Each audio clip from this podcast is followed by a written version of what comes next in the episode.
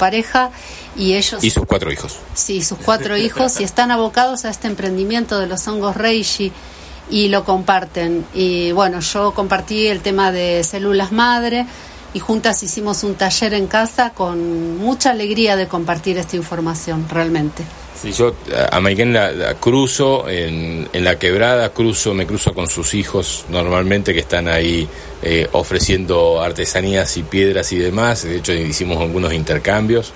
Eh, gente muy linda que vive eh, la naturaleza a pleno, a pleno. Y en uno de esos encuentros me dio una de estas botellitas de, de hongos y me dice, fíjate si podés tomar, todavía no tomé, eh, pensaba que hoy con, no, va, no va a estar ella, pero pensaba que estando ella íbamos a poder charlar de, todo esto, pero bueno, me lo contarás vos y, después veo cómo aplicar esta experiencia de los hongos Maiken. No, los hongos Rupsi, ¿cómo es? Reishi. Reishi, hongos Reishi. Bueno, empezamos, contanos un poquitito. Bueno, primero es hablar de medicina de autorregulación. O sea que el ser humano, nosotros tenemos la posibilidad de autorregularnos. Esto realmente es súper importante porque digamos que todas estas medicinas o formas eh, que tienen que ver con sustancias y demás colaboran con los mecanismos de autorregulación del cuerpo. Y esto es súper importante más en estos tiempos, en donde tenemos que empezar a confiar en que nuestro propio organismo tiene los mecanismos como para hacerle frente a diferentes enfermedades, incluso a la vejez. Eh, entonces ahí aparecen las maravillosas células madre, Fabián, que todos tenemos en nuestro organismo. Esas células madres que la buena noticia es que si bien la tenemos todos, pero a medida que vamos creciendo, estas células madres van como disminuyendo en cantidad. Por eso es importante eh, trabajar con sustancias adaptógenas o incluso con, eh, yo te voy a ir contando, con el estilo de vida. También es súper importante el estilo de vida que llevamos como para aumentar nuestras propias células madre.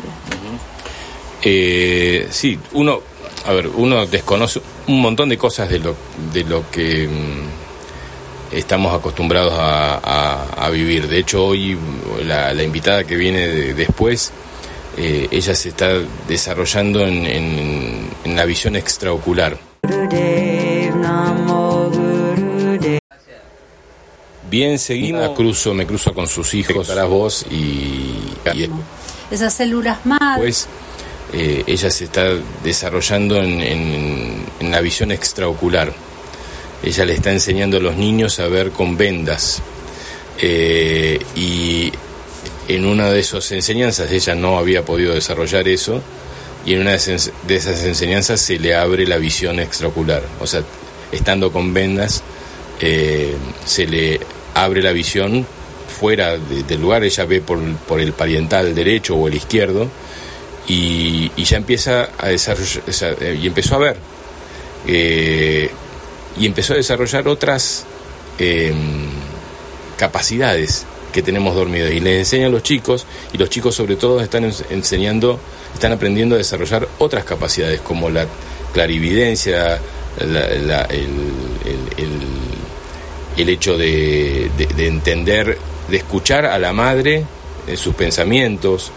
Son cosas que teníamos y que dejamos de tener. Yo creo que lo de las células madres, eh, que estás diciendo vos, son cosas que seguramente los originarios sin saberlo darle un nombre de célula madre, ya lo aplicaban y nosotros decidimos reemplazarlo eso por un medicamento o por cosas mucho más tóxicas que nos desconectaron y bueno, nos hicieron perder la armonía en, en, la, salud física. Eh, yo creo que estamos volviendo a encontrar herramientas que estaban, porque esto no es nuevo o decime que, es nuevo. Yo creo que esto seguramente hasta los egipcios lo deben haber hablado.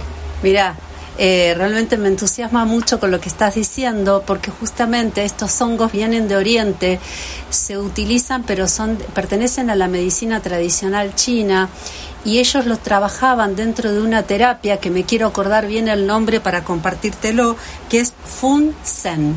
Esta terapia Fun-Sen tiene que ver con eh, otorgarle al, al, mecanismo justamente a través de la ingesta de los hongos reishi, porque los hongos reishi se conocen en se conocían en la medicina de Japón, de China, también en la medicina hindú, y eh, digamos que a la gente que estaba ya como viejita, por así decirlo, o que tenían problemas de salud, empezaban a tratarse con estos hongos. O sea que los hongos reishi en realidad son milenarios y vienen de culturas milenarias y están al servicio de la humanidad. O sea que estamos redescubriendo algo que en realidad ya lo aplicaban estas, estas culturas eh, ancestrales. Me, imagino que, que para esta época debe haber sido un, núcleo bastante chico el de la cultura oriental que lo mantenía vivo y hoy la, cultura oriental lo retoma y lo traslada a la cultura occidental. O sea, yo creo que es lo que está pasando. Y estoy seguro que nuestros nativos hacían cosas parecidas, porque ellos se alimentaban de la naturaleza, no había supermercado, no había una verdulería. Entonces, los hongos deben haber sido parte de su alimento consciente, ¿no? Porque hay, hongos que no son eh, bien recibidos por el organismo y hay hongos que son totalmente bien aceptados. Entonces, eh, con conciencia y sabiduría, el manejo de esto debe haber sido ancestral en todo el planeta. Sí, exacto. Era culturas que tenían conocimiento del manejo de estos hongos, cómo había que consumirlos y demás, pertenecían a, digamos, los médicos chinos, que ellos, y también la cultura popular. O sea, dentro de la cultura popular también se utilizaban los hongos porque se pueden cocinar y ellos lo usaban también en sopas, en guisos. O sea que no era solamente una sabiduría que tenían los médicos chinos o de Japón, sino que era, eran populares. Entonces, volviendo a las células madre, Fabi, yo te quiero contar un poco de qué se tratan estas células. Y como te decía recién, todos tenemos células madres. ¿Y sabes dónde se encuentran fundamentalmente? A ver en la médula de los huesos. O sea, hay mucha confusión cuando uno habla de médula, se cree que es la médula espinal solamente, no, y es la médula de todos los huesos, pero especialmente los huesos largos, los huesos de la cadera. El caracú. Claro, lo que está dentro de los huesos. Porque eh, hay mucha gente que comía mucho, consumía mucho el caracú, porque dice que tenía muchos nutrientes. Exacto. Justamente dentro de nuestros propios huesos, ahí está mayoritariamente la cantidad de células madre, pero están en otras partes del, cuerpo también, aparte de los huesos, pero mayoritariamente dentro de la médula de los huesos. Entonces, esto es importante saberlo. ¿Sabes por qué? Una de las razones, porque yo me apasiona, esta, este, esto digamos que a mí me vuela la cabeza, porque es como tener realmente la medicina en tus manos. Eh, porque eh, ¿por qué se necesita un estilo de vida saludable? Una de las cosas que se recomienda, porque hay mucha gente que ha investigado científicamente a esto que estoy hablando yo, no es invento mío, de que los ejercicios de fuerza, hacer ejercicios de fuerza, aumentan las células madre. ¿Y por qué? Porque los huesos tienen que tener un buen apoyo, o sea, tenés que tener músculo para que esos huesos estén fuertes. Y si vos tenés huesos fuertes, vas a tener mayor cantidad, cantidad de células madre dentro de los huesos. No sé, es que eh, viendo mi experiencia, creo que vos sabés que eh, la construcción de las casas que hicimos con Cari la hicimos en gran parte nosotros con ayuda, pero sobre todo la parte de fuerza, eh, yo tenía otra edad, tenía 41 años, pero fue muy, eh, muy intenso el trabajo de montaña, una casa hecha a 45 grados, o sea, todo aterrazado, eh, los cultivos, las casas, la pileta, el quincho, todo es aterrazado. Entonces hubo mucho trabajo de fuerza, porque hay muchísimas piedras en ese lugar. Te diría que 50% piedras, 50% tierra. Y yo en el momento en que trabajaba me sentía mejor ahora que no estoy trabajando yo desde hace un tiempo, dos años, que ya no estoy haciendo nada, Y, camino y siento que tengo que pedir permiso para levantarme. Yo antes me levantaba como un eh, como un resorte, de, estaba en una silla y me levantaba. Ahora que, estoy aburguesado, porque seguía haciendo cosas, pero eh, de menos fuerza, construir el motorhome con, amigos o hacer cosas acá en el paseo, pero ya no estoy poniendo la fuerza.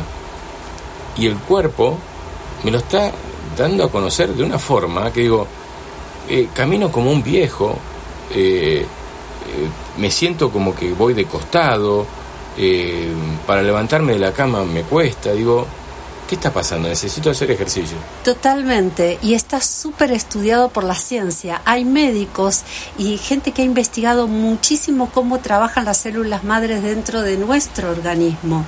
Yo también cuando me enteré de esto, porque hacía yoga, algunas caminatas, y cuando me puse a investigar, es fuerza, Fabi. Se necesita músculo, tanto para hombres como para mujeres, muscular. Y esto activa nuestro cerebro también. El doctor, ¿lo conoces o escuchaste nombrar al doctor Joseph Mercola? No.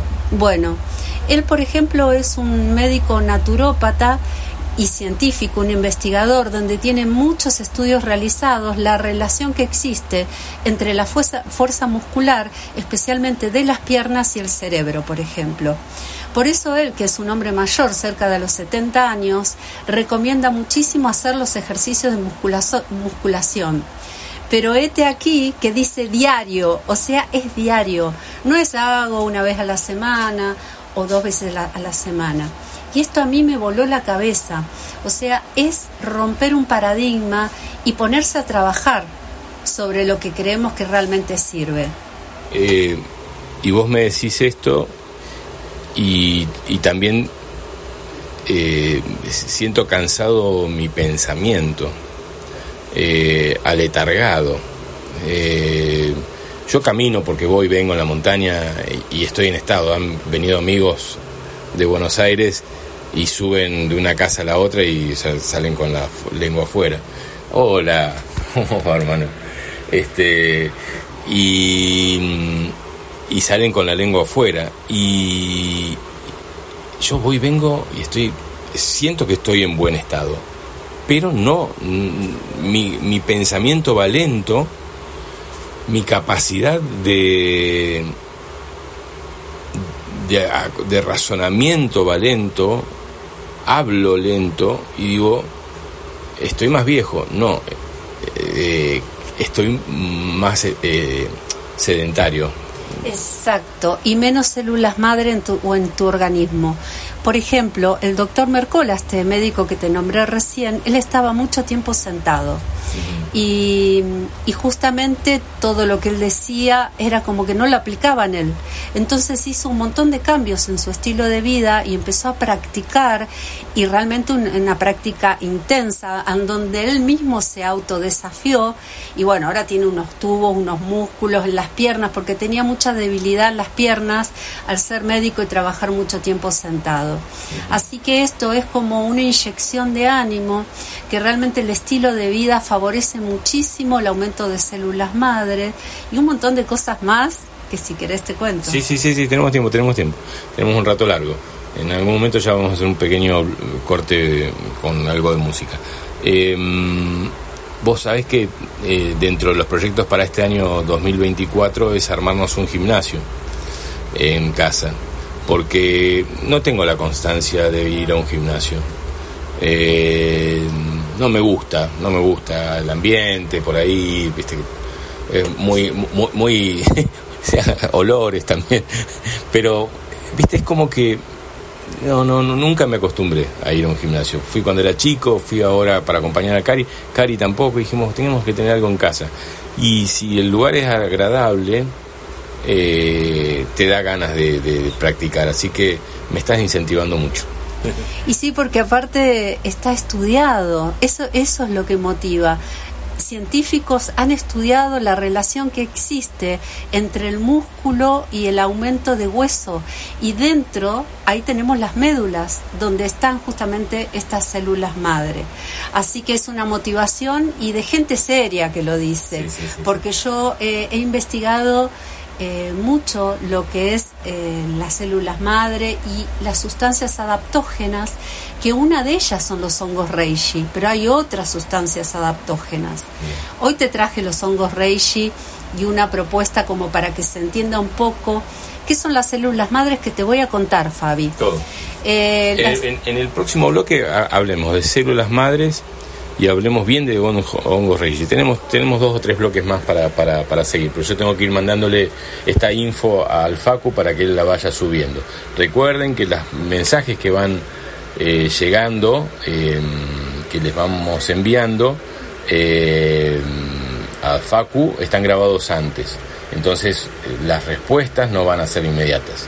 Pero sí, por favor, díganos que están ahí eh, acompáñenos en este programa del Tercer Ojo. Sábado 27 de enero y para nosotros son las 11.50, para ustedes ya seguramente una horita más. Eh, ya volvemos con el Tercer Ojo.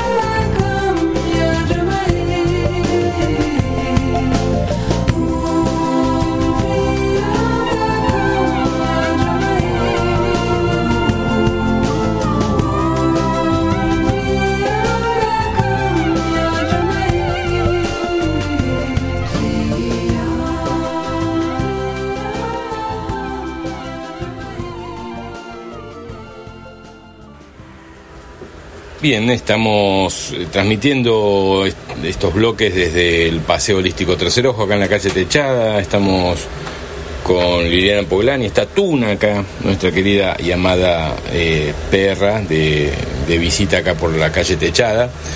Vamos a hablar, seguir hablando sobre eh, células madres y los hongos, pero vamos a a dedicar un bloque a una cosa y otro bloque a la, otra. Así lo podemos dividir, porque hemos Claro, el entusiasmo hace que uno quiera hablar de una cosa, de la otra, de eh, visión extraocular y todo lo que se está viniendo, porque se está viniendo una eh, muy grande para toda esta querida raza humana y nosotros queremos estar siempre con lo último de lo que está pasando para que eh, sepamos que estamos acompañados. Esa es la idea de esta radio, ¿no? Eh, si te están pasando cosas, no estás solo, estamos acompañándonos, eh, nos interesan tus comentarios, nos interesan tus opiniones porque eh, entre todos estamos descubriendo. Esto no le está pasando a una, dos o cien personas, nos está pasando a todos. Y mientras más comunicados estemos y sepamos que podemos sumar ideas, esto se va a esparcir más amablemente, más fácilmente y no nos va a sorprender, nos va a reconfortar. Bueno, Liliana, eh, entonces hablemos de células madres concretamente. Sí, vamos a hablar de células madre, pero también quiero acotar algo que dijiste recién. Yo creo que justamente es la red, la red la que nos va a sostener la red de, amigos, de conocidos, de gente que, que, está en tu misma sintonía. Entonces en estos tiempos no son momentos de soledad, sino de compartirnos. Y, mm, bueno, acá se están sacando fotos. Sí, porque pusimos dos extraterrestres al fondo, que son medio eh, una mezcla de, de lemurianos con... ¿Cómo se llama la película esta? Avatar. Avatar. Y acá nos está trayendo la patrona un tecito, muchas gracias. Vamos a ir este, disfrutando de un tecito mientras charlamos. Van a escuchar voces seguramente de niños que van a pasar por el paseo y se van a querer sacar fotos con estos avatars que están al fondo.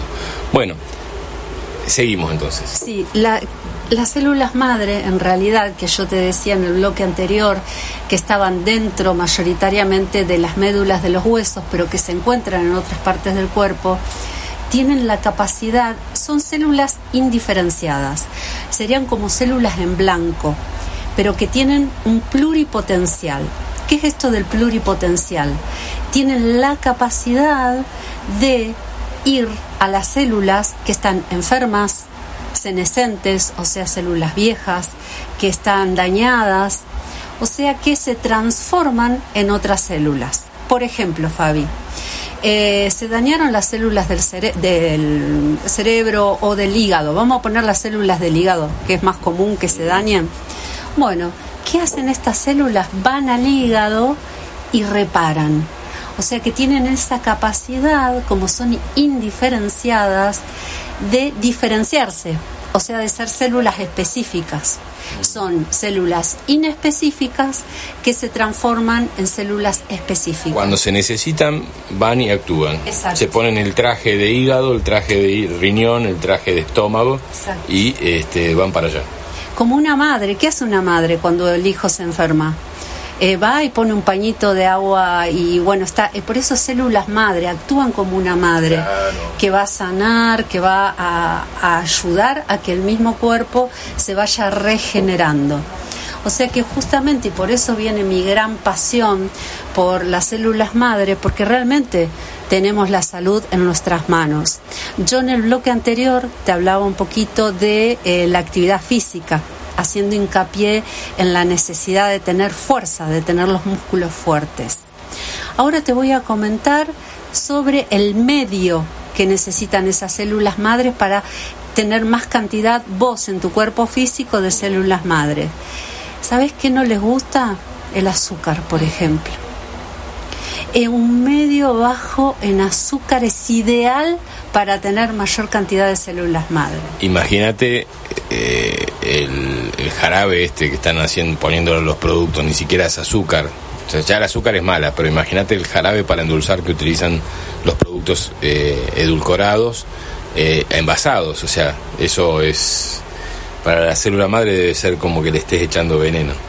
Exacto, pero también la miel, lo, las frutas, o sea, acá te vuela la cabeza, Fabi, te vuela la cabeza. Las frutas. Las frutas también. ¿Por qué? Porque hay frutas que son muy dulces y que eleva la, la cantidad de glucosa en sangre.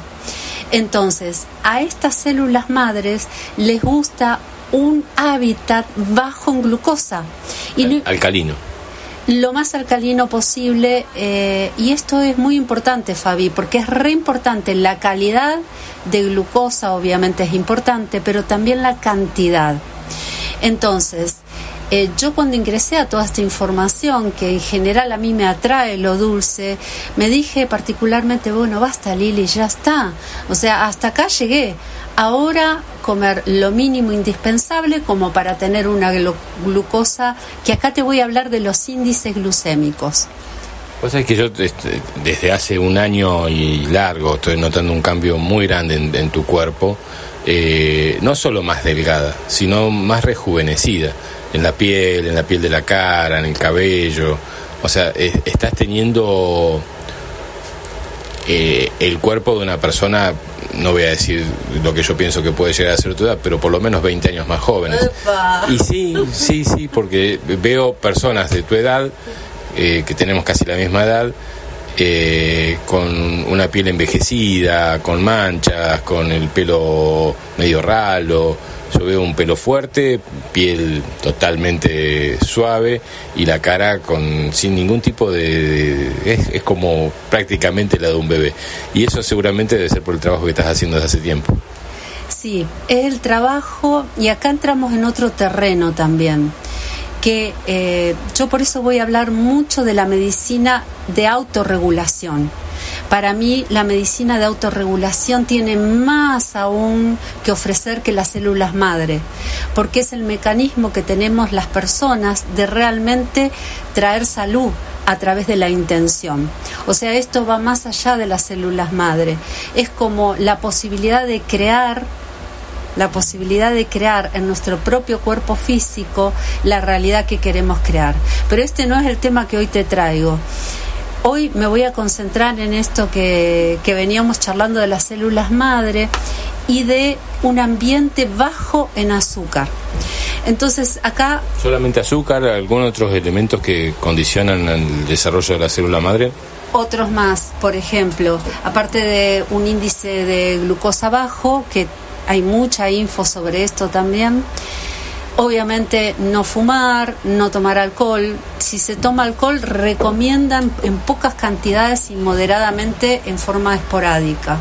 Fumar, fumar marihuana también daña, que, acá hay todo un como una cultura de la marihuana fumada y la sugerencia es solo en ritual y para alguna ocasión especial no fumar marihuana por hobby o por eh, que tengo ganas de relajar. También dañan las células madre. Exacto. Y, y mm, si fuese en, aceite o en, aceite de cannabis. No, si es medicinal y para un caso puntual, no.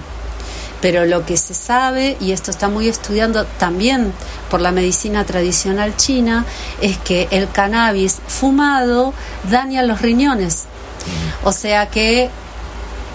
Y mira, mira si enlazamos todo, Fabi. Vos sabés que en la medicina tradicional china se sabe que el elemento agua, que es riñón y vejiga... Están los ojos. Están eh, los huesos. Ah, pero se, representan en la cara, en los ojos. Exacto. Y cuando uno está excedido en consumo de, elementos eh, como el cannabis o la marihuana, eh, los ojos se ponen un poco eh, oscuros.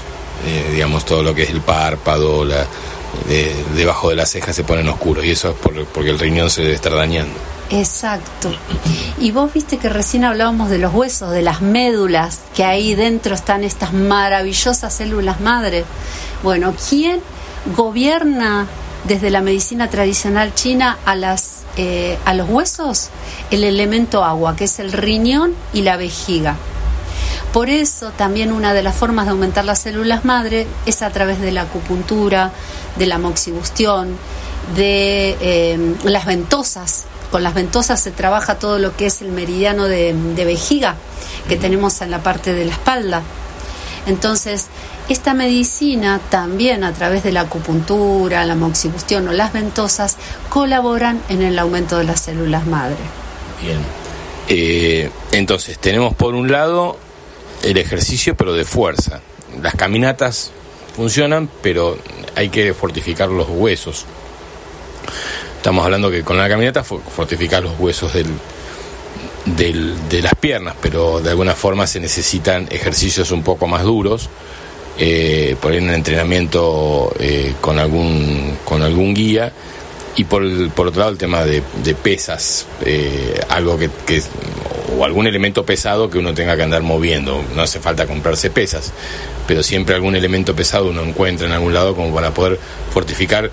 Tenemos dos extremidades, eh, sobre todo los brazos y las piernas. Después el resto eh, si querés hacer abdominales, haces, pero eh, yo creo que eh, fortificando los brazos y las piernas ya estamos en un cambio importante.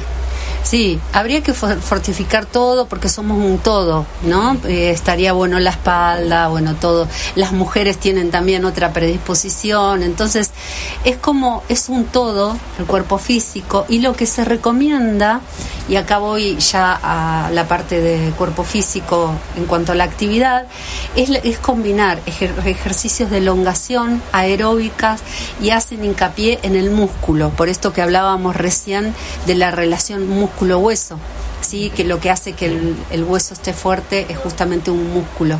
Bien. Este, bien em, Recién hablábamos entonces de ejercicios de fuerza, de lo que no, que serían las azúcares eh, y, mm, y, el alcohol, eh, el cigarrillo y la marihuana, y hablemos de lo que sí, Sí, y dormir bien. Dormir bien ayuda a que las células... Eh, se recompongan. claro, se bien, o, en un tiempo determinado. Las sugerencias son ocho horas. Eh, eh, hay gente que duerme seis y está bien, pero entre seis y ocho horas sería lo recomendado, porque realmente, Fabi, y vos lo debes de saber, el cuerpo físico se regenera cuando dormimos. Y de noche, porque muchas veces hay gente que consigue un trabajo de noche eh, y duerme de día, no, eh, la energía de, de, la noche es para dormir. Eh, o gente que vive de, boliche en boliche y que, sobre todo la juventud y, y, después de día está durmiendo. Bueno, evidentemente ahí ya está desequilibrando. Bueno, ¿qué ingerir? ya sea comida, alimento o plantas que ayuden a desarrollar la célula madre. Bueno, polifelones, polifelones, que en realidad yo te voy a decir bien porque siempre me lo leo 500 mil veces y me olvido, pero entonces te lo voy a... Bienvenida al club. Es como, eh, ya, ya te digo bien, la Una, palabra que nunca había escuchado. Polifelones es la primera vez que escucho esa palabra. Así que de a, poquito nos vas a ir eh, eh, desasnando con esta temática. Sí, la dije bien polifenoles, porque yo digo, a ver si lo, lo pronuncié mal o no. Es polifenoles. Que... ¿Se puede googlear esa palabra? Sí, pones este polifenoles y ahí te sale, pero viste que Google tiene sus trampitas. Yo te voy a te voy a decir, por ejemplo, algunos alimentos que son ricos en esta sustancia. Uno de ellos es la cúrcuma, que tiene curcumina. Y acá, eh, Fabi, es como que la cúrcuma necesita aceite para que pueda ser absorbida. Si vos le pones, ¿Oliva? Sí, un aceite de buena calidad, ahí se absorbe la cúrcuma. Yo, por ejemplo, que utilicé bastante cúrcuma para limpiar mi vesícula porque tengo como unas piedritas y unos cálculos que no se me van. Entonces hice muchas limpiezas con cúrcuma y aceite de oliva y limón y un poco de pimienta y me aburrí de la cúrcuma de tanto consumir. Entonces, ¿sabes qué hago? Relleno, ¿viste las cápsulas? Compré cápsulas vacías ah, y ahí relleno la cúrcuma y consumo de 3 a 4 por día durante un tiempo con un medio graso. Vos sabés que ese plastiquito a mí me da una cosa, que me estoy metiendo petróleo adentro del, organismo. Sí, eh, es medio... Me gusta más una cucharadita de cúrcuma con aceite de oliva por la noche, ¿sería? ¿O por la mañana? Eh, en lo ideal es que el estómago esté vacío y cuando más se activa es cuando tu metabolismo está activo. Entonces lo ideal sería a la mañana, viste, cuando está más acelerado tu metabolismo. Yo te hablé de mi caso porque ya la cúrcuma, por ejemplo, no la puedo. Ya te cansaste. Me cansé de la cúrcuma, entonces bueno, opté por esto y trato de elegir. ¿Y opciones, si no, de cúrcuma? Que no sea cúrcuma, ¿qué otra cosa se puede ingerir que, que ayude a a desarrollar los polifenoles? Las cebollas moradas, Fabi. Entonces, yo que no hace mucho que estoy realmente a 100 con esto, empecé a elegir, en cambio de comprar la cebolla la común, que es de color blanca, transparente, bueno, la morada es la que tiene esta característica. ¿Cruda? Cruda o cocida al dente. Es como que esto es lo que se... ¿Hervida o, o a la sartén? Como vos quieras, pero que no esté muy cocida. Lo que se recomienda siempre, ¿viste el dente? Sí. Bien. El cacao puro también. Mira. El cacao puro los frutos secos. De buena calidad, porque hay cualquier cosa, ¿eh? y la cúrcuma también, hay cualquier cosa, compren buena calidad. Bueno, empezar a. Yo ahora estoy viendo de. ¿Viste la raíz? Que la podés poner y vos mismo tenés tu raicita. Y se reproducen muy rápido. Yo todavía no empecé, pero por lo menos hablé con. Ay, ¿cómo es este chico que sabe un montón de huerpa? Cali. Ajá y con otra gente más. ¿Tiene plantas de cúrcuma el Cali? No, que me dice que es muy fácil de, de sembrar. Ah, mira. O sea que, bueno, tengamos en casa. Y se puede poner en ensalada la hoja, me imagino. No, es raíz, la, la ah, raíz de cúrcuma. La raíz de cúrcuma. Y la hoja se debe poder comer también. No, no sé, pero siempre es la raíz, ¿viste? La raíz de la cúrcuma, lo mismo que la raíz del jengibre. Entonces es una buena idea ponerse uno también en, la huerta. Bueno, entonces ingerir cúrcuma, cacao, cebolla morada y qué más. Frutos secos, especialmente las nueces.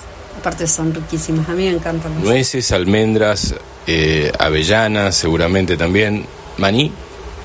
No sé tanto el maní, pero creería que sí, porque en general los, los frutos secos aumentan la cantidad de células madre, pero hacen hincapié en las nueces.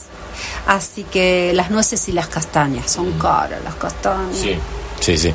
Y, te hago una pregunta, eh, todo lo que vienen con las frutas secas, porque el, fruto seco viene con la fruta seca, eh, cuando compras la granola, por ejemplo, que también tiene avena, que hay que ver, después me decís si la avena también suma para desarrollar las células madres, y en, y en eso se suman eh, pasas de uva, eh, por ahí algún higuito, algunas cosas de esas, son dulces, pero algo dulce hay que comer. Algo dulce hay que comer eh, y no excederse, pero algo dulce hay que comer. ¿Qué frutas sí y qué frutas no? En realidad las, frutas de estación que son de la zona y se recomienda una fruta por día, por ejemplo. Yo me hago una ensalada de fruta, aparte de la combinación, combino todo, ya sé que no está bueno combinar, pero le pongo ácido, pomelo, durazno, es que me canso de una sola fruta. Y bueno, anda variando de frutas, Fabi. ¿Sabes qué? Se recomienda muchísimo el ayuno ah. para aumentar. Y cuando vos haces ayuno, sí, te sentís mejor y el gusto de una sola fruta te sabe a magia. Sí, yo creo que una de las cosas que tenemos que trabajar es la, cantidad. Uy, tengo que mandar este, este, este audio. Em, ¿Alguna cosa más que queda para el tema de las células madres? Porque después entraríamos, o podemos hablar un poquitito más de células madres que te acuerdes, y ya entramos con el tema de hongos y, concluimos la, la entrevista, ¿te parece? El ayuno intermitente, el ayuno fundamental, Fabi, porque también esto está muy estudiado que el ayuno aumenta las células madre. Y acá te voy a decir algo en relación a las cantidades de horas de hacer ayuno. Bueno, se por lo menos, eh, digamos, la gente que ha estudiado el tema de ayuno intermitente suele recomendar ayunos de 20, 21, 22 horas o ayunos de un día, aunque sea una vez a la semana que puedas ayunar. Esto aumenta las células madre. Así que a partir de las 18 horas ya se empieza a realizar lo que se llama la autofagia. No sé si sabes lo que es. La autofagia es comerse a sí mismo. Sí, te estás alimentando de lo que queda es, digamos, que tu cuerpo físico tiene el mecanismo de aquellas células viejas o senescentes que se llama, de que las, las, vas eliminando. Es como todas aquellas células defectuosas, más que nada eh, lo que se trabaja son las mitocondrias, que son las proteínas. Entonces tu propio organismo, por eso la autorregulación que tenemos es fabulosa, Fabi y el ayuno intermitente es una herramienta como para que esas células que ya no sirven, que están al pedo, digamos, que puedan desaparecer de tu cuerpo físico. Vamos a hacer un bloque más cortito en, entre unos minutos y, y, ahí cerramos todos los temas con Liliana Poblani. ¿Cómo te pueden contactar, Liliana? Contanos te, paso mi teléfono, que es la característica de acá, 3548 46 8006. ¿El Facebook e Instagram? Tengo Instagram todavía, todavía, ahí estoy en... Tengo, pero tengo un solo amigo. Vos sabés que estoy ahí entrando como en una crisis también con las redes. Así que por el momento tengo Instagram que gineco-natural. Gineco-natural. Y repetimos el teléfono por las dudas. 46 8006, característica de acá de Capilla 03548. Ya volvemos con el programa Tercero. Bien,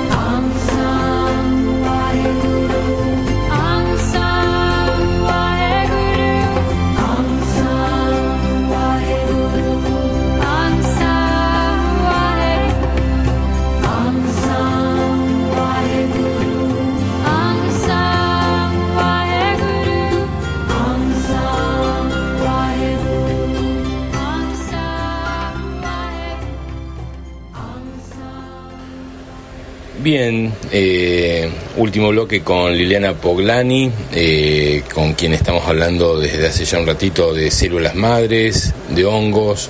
Eh, seguramente deben quedar, antes de entrar en este bloque con el tema de los hongos, algún temita que tenga que ver con las células madres. ¿Te quedó algo para contarnos? Que son lo más. es como tener conciencia de que tenemos estas células en nuestro propio cuerpo físico y que las podemos activar, es como saber que dentro tenemos un tesoro, Fabi. Entonces se trata solamente de conocer de dónde, cómo, de qué manera y hacerlo. Es decir, si sabemos que determinados alimentos, determinados hábitos eh, nos van a, a, colaborar con el aumento de estas células, bueno, hagámoslo Yo cuando me enteré de esto, por ejemplo, no sé si te, conté a mí me encanta hacer ejercicios de elongación. Entonces, todo lo que era fuerza muy vaga, ¿viste? Hacer músculo y muscular nunca. Entonces dije, no, es por ahí, a ver.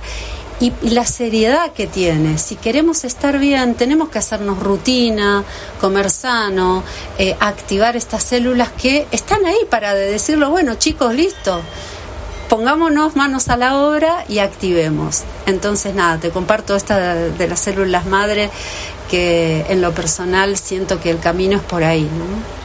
Y contame un poquitito, eh, seguramente por algo están juntas, eh, la relación de las células madres eh, con los hongos. Bien, los hongos reishi, que como hablábamos recién, son hongos que ya se conocían en la medicina oriental, los tenemos acá en el monte, Fabi están acá en el monte. O sea, si todo esto está al alcance de nuestras manos, también los hongos están al alcance de nuestras manos. Eh, a mí me llegó la información de los hongos reishi porque yo soy muy investigadora. Yo estudié un año de investigación científica en la Facultad de Medicina, o sea, sé cómo investigar algo. Entonces, cuando me apasiono con algo, voy, y aparte escorpiana, voy hasta el fondo y saco toda la info y busco gente que realmente la tiene clara como para decir, bueno, la, la cosa es por acá, porque lo dice esta persona, que creo, como no te voy a decir quién es, bueno, si querés te lo digo, uno de ellos es el doctor eh, Sebastián de la Rosa, otro es el doctor Mercola, que es de Estados Unidos, pero también es un investigador que tiene los estudios, digamos, al alcance de nosotros que somos de lengua hispana, el que Yankee tiene mucha información disponible para nosotros. O sea que cuando uno quiere investigar realmente tenemos fuentes valiosas a dónde ir. Y bueno, entonces eh, Existen hongos alucinógenos, ¿no? Que te llevan a otro estado. Pero vos no estás hablando de eso. Eh, que tenga un pequeño efecto puede llegar a ser porque son microdosis de lo que uno toma. Cuando uno eh, le ha empezado a tener miedo a cosas que las han, les han bajado, ¿no? O sea, el tabaco en sí no es malo, es los aditivos que le ponen al cigarrillo. y la forma que se usa. Bueno, claro, también la hoja de coca tampoco es mala, pero la transformaron en cocaína para anular una planta impresionante que es la hoja de coca. Yo cada vez que manejo largas distancias me pongo 10 hojitas de coca, en, ya cuando las toco con la lengua ya tuc, activa. Eh, y eso me, permite estar bien activo. Entonces digo, eh, a los hongos también le han generado una fama de, ah, estás con hongos, eh, inhalaste hongos, esto. también se ha tergiversado. El consumo de hongos en forma de dosis debe ser para crear una mayor conciencia a largo tiempo, no por un rato. Mira, el tema de las plantas medicinales maestras, yo que no son, digamos, una cosa son los hongos alucinógenos, que no son los reishi, son otros, pero también tengo una teoría en relación a los hongos alucinógenos. Todo aquello que se trata con respeto y con un fin específico, los hongos también, los alucinógenos, si lo haces en un ritual, cuidado y demás, ofrecen beneficios para el ser humano. Lo que pasa es que se abusa de los hongos alucinógenos. Pero los hongos reishi van por otro camino Contanos el camino de los hongos reishi. Bueno, eh, tiene que ver justamente con el aumento de las células madre. O sea, estos hongos trabajan a nivel físico, más que nada activando el sistema inmunológico. O sea que en este momento se los usa muchísimo para gente que tiene problemas de cáncer, eh, incluso enfermedades degenerativas y enfermedades más importantes como, bueno, yo no quiero hablar mucho de las enfermedades en sí, sino que más allá de que trabajan específicamente para determinadas enfermedades, lo que hace el hongo reishi es activar tus propias células madre para lo que vos necesitas. O sea, si querés células madre porque querés rejuvenecerte y verte mejor, usa los hongos reishi. Si querés células madre porque estás enfermo y querés levantar porque tenés una gripe, por ejemplo, bueno, usa hongos reishi. ¿Ok? ¿Por qué? porque el hongo lo que va a hacer va a ir a esas partes de tu cuerpo físico que necesita regenerarse. Muy bien. Estamos hablando con Liliana Polani, últimos minutos con ella para después eh, seguir con los siguientes invitados. Eh, mensajes que van llegando, en el caso de Carlos Goncalves desde acá, desde Unquillo, dice, hola Fabián, buen día, acá firme como cada sábado para otra clase de los sábados holísticos, un abrazo grande, abrazo querido Carlos, Bea desde San Juan dice, buen día Fabián, aquí con calores extremos, me imagino lo que debe ser San Juan, La Rioja, acá hace calor, ¿eh? Escuchándote como siempre, un abrazo, un gusto, lo mismo digo, querida Bea. Eh, y Javier Frangul dice, Fabi querido, escuchando, bien, todos los que se suman con un mensaje a nosotros nos reconforta, así que a sumar mensajes para, para poder eh, sentirnos acompañados en esta tarea de los sábados. Eh, bueno, Liliana, contanos alguna cosita que haya quedado, volvemos a decir los teléfonos, así que vayan eh, eh, buscando papel y lápiz y como decía eh, Pepe, no me acuerdo qué Pepe, pero decía Anita, anota, anota, Anita, este, bueno, simultáneamente. ¿Algo más que haya quedado? Que para mí es la medicina del pasado que vuelve a este presente a través de las sustancias adaptógenas y que están al alcance de todos. Yo hoy traje los hongos reishi, Fabi, como digamos como propuesta para aumentar las células madre de nuestro organismo, pero también el aloe el aloe, nosotros acá tenemos el pita, que es el más común, que es ese verde que tiene las pintitas amarillitas claritas. ¿Viste? Es, bueno. La sábila del aloe también está súper estudiado de aumenta las células madre en nuestro organismo. Y esto de dichos de el doctor Sebastián de la Rosa, que le súper recomiendo quien quiere investigar y profundizar estos temas, gente muy seria, que hay estudios científicos de la sábila que está en el aloe que tiene esta capacidad. El aloe se toma y se pone, porque el aloe muchos lo ponen incluso en las ensaladas. Claro, la parte de adentro de la sábila es la que sirve y no la parte verde. Siempre hay que sacar la parte verde y comer la sábila. También es una sustancia... La transparente. Exacto, es una sustancia adaptógena.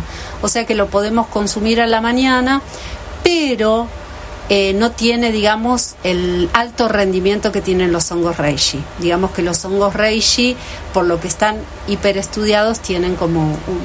Y la tuna, la hoja de tuna, me imagino que también debe tener esas hojas de tuna que, que, que uno encuentra que se come la tuna, pero la hoja de tuna debe tener esta sábila también. Tiene mucílagos, la hoja de tuna, muchísimas vitaminas, se súper recomienda consumir la hoja de tuna entera, o sea que no hay que sacar la parte verde y no cocinarla mucho si es que la vas a cocinar. Se puede consumir en jugo. Yo, por ejemplo, a la mañana que tengo en mi casa las hojas de tuna, las hago en jugo, pero le pongo poca cantidad porque como tiene mucho mucílago, el jugo se pone muy espeso pero no está estudiada, habría que estudiarla si tiene la función de ser una sustancia adaptógena. Bien, bueno, eh, nuevamente el teléfono, porque hay gente que seguramente no llegó a notar. Eh, la característica de acá de Capilla del Monte 03548 468006. Bueno, Ileana Poglani una vez más con nosotros aquí en la radio. Eh, lindo aprender a cuidarnos y si la ven con sus 95 años, este, no la van a poder creer. parece, parece de 40. Gracias, Fabi, gracias. Es un estímulo, es un estímulo, realmente te súper agradezco. Bueno, yo me apasiono mucho cuando encuentro estas medicinas y las quiero compartir desde mi corazón. Y, más cuando son cosas serias y que muy económicas. Ah, y otro datazo. Dale. Yo tengo para vender, quien quiera, las botellitas de eh, hongos reishi. que me dejó Maiken y su marido para que yo las venda acá en, Capilla. en Capilla y si no yendo para la, para para Ongamira o los Terrones en el kilómetro uno y medio van a ver eh, unos duendecitos son los hijos de Maiken que están ahí con, con estos, eh, con piedras, con, paren, si los ven, hay cuatro duendes caminando por la 17 con un, no se, lo pierdan, son seres increíbles, súper conectados, ellos mismos me dicen, che, yo estoy tomando tantas gotas de hongos eh, y me hace, nada, los ves y tienen un brillo eh, impresionante. Y prontito, apúrense porque prontito se van para Catamarca. Eh, bueno, listo, ya tienen los datos, los hongos donde conseguirlos y todos los datos que nos dio Lila. Y si quieren hacer un curso, un taller con Lila más intensivo, el otro día fue un taller de tres horas y pico, simplemente se tienen que ordenar, organizar y ella con gusto se los va a dar. Bueno, un abrazo enorme para todos los oyentes. Sigan mandando mensajitos. Próximo bloque con Camila, no se lo pierdan. Bien, seguimos con el programa Tercer Ojo. Estuvimos hablando con Liliana Poglani durante ya casi una hora. Eh, ya están los invitados acá eh, en, debajo de un esto que es higuera no no higuera no. Eh, no estos son no no me acuerdo qué, planta es esta. níspero. estamos debajo de un níspero en el patio de, de Samadhi atrás del paseo. Este, más fresquito y menos ruidoso por ahora, vamos a ver qué pasa con los ruidos de la cocina, que en el paseo que pasaba gente y estaba el ventilador creo que se escucha mejor, ustedes lo dirán. Esperamos sus mensajes, como siempre. Eh, besos a la Gra, que está escuchando desde Quebrada de Luna. Nosotros estamos con Camila y David Renginfo. Después Camila ya nos va a decir si, si tiene apellido o no, porque ni siquiera vino con apellido. Y David ya lo conocen. Eh, vamos con lo conocido. Hola David, ¿cómo estás? Hola, buenas tardes. Gracias por invitarme nuevamente. Espero que todos estén bien. Bueno, eh, con David hemos hablado en varios programas y hemos tenido sendas eh, y, suculentas este, charlas sobre temas eh, esotéricos, místicos eh, y, a origen del universo y hacia dónde vamos en estos tiempos. vamos a charlar un ratito con ella y él entró en contacto con Camila, que está es argentina, de Lanús US, eh, vive en las Islas Canarias, en Tenerife, precisamente. en Mallorca. En Mallorca, precisamente. Eh, y eh, se vino a la Argentina hace 20 años que está allá. Y un día, David, ¿cómo fue el encuentro con, con Camila? Nos encontramos a través de un retiro que hice yo allí. Ella vino, participó del retiro y prácticamente no tuvimos diálogo. Y al final de la noche ellos se organizaron como una especie de cena y ella vino y yo vi que ella hizo una demostración de lo que va a hablar, no me voy a adelantar. Y yo dije, mira, algún día ella y yo volveremos a encontrarnos y trabajaremos. Y aquí estamos, así de simple. Mandaste un mensajito y dijiste, estoy en Capilla del Monte, lugar del que difícilmente te vas a ir, pero bueno, todavía no lo sabes a eso. Este, los pasajes se pueden cambiar y esas cosas. Eh, y mm, le llamaste y dijiste, estoy acá, vente. Eso quiere decir que ya sabes que tengo pasajes, ¿no? Yo tengo pasajes para el 1 de marzo ya para Lima, Perú. Eh, yo le dije algún día haremos algo, luego yo me vine y, ella había quedado que venía sobre octubre del año pasado. Yo pensaba que estaba y a raíz de una persona como paciente que vi yo en Mendoza, recordé, yo dije, esto podría verlo Camila. Y le escribí y dijo que no, que no había venido, que quisiera venir, nos pusimos de acuerdo y ya está. Hoy todo está muy cerca, todo es muy fácil, desde que haya comunicación estamos a un lado todos. El famoso vente para acá. Y acá estás. Hola Cami. Hola, ¿qué tal? Bueno, mi nombre es Camila García y mm, estoy aquí un poco entre visita y, viendo si, si, este va a ser un nuevo hogar también para mí. Un retorno a Argentina también se está, se está promoviendo y barajando. Eh, muchísimas gracias por esta invitación, Fabi, de verdad, muy agradecida de corazón y por todo lo que están haciendo por mí y por, por todos los contactos que, que se están, bueno, por toda esta expansión que está sucediendo y, y este contagio de una, de una nueva conciencia colectiva y, la creación de un nuevo humano luz. Así que muchas gracias David por, por también ser puente. Ser este puente tan, tan, tan maravilloso y, y estar creando una reconciliación con este país que en un mundo, bueno, hace muchos años me fui con, con un sentimiento de de separación muy fuerte y, y ahora estoy llegando con un corazón que bueno, eso, me estoy sintiendo como de vuelta, de vuelta a casa. Quizás sea tiempo de volver. ¿Qué te parece Capilla del Monte? Bueno, la verdad que he, estado, he tenido la posibilidad de viajar mucho en estos 20 años que, que estuve viviendo en Europa y, y realmente el haber llegado a este lugar fue como algo muy impactante para mí porque fue bajar de, de, del colectivo y, y sentir un abrazo muy grande con, con esta naturaleza, con, con este nuevo humano que de alguna manera siento que se estuvo gestando durante mucho tiempo aquí en Capilla y que de alguna manera es como si fuera, hoy se lo expresaba mi hermana también, eh, como si aquí existiera una especie de, de burbuja de, no sé, como, como una como si fuera otro país de alguna manera también, donde era otro planeta, es otro planeta, es otro, todo lo que de alguna manera vengo como informándome o recibiendo esta información de que, de que bueno, que, que al final vivimos en un, en un multiverso con un montón de, de especies eh, cósmicas en, entre nosotros y llegar, digamos, a, a un lugar donde en el plano físico uno puede tener la capacidad de tener esa conexión con, con todo este increíble universo en el que, en el que estamos habitando y, siento que bueno, que estoy llegando a unas tierras que, que por algo, bueno, por algo la gente llega y de alguna manera siente una conexión con, con algo mucho más superior que lo que hemos entendido hasta ahora como el programa Matrix en el que hemos estado sumergidos. Así que eso, he sentido con Capilla, que he llegado al sitio. Te encontraste con gente con tiempo. Total, con tiempo para disfrutar, para compartir. Total. El otro día, el otro, el otro día, no, no, después de, ser, de esa reunión en lo de Susi, que fue muy linda, muy hermosa, éramos 13 seres ahí, y la verdad que fue muy lindo, fuimos a, a escuchar a, a Agosto y Quetzal a, a este lugar, al, al eh, Paseo de la Vida.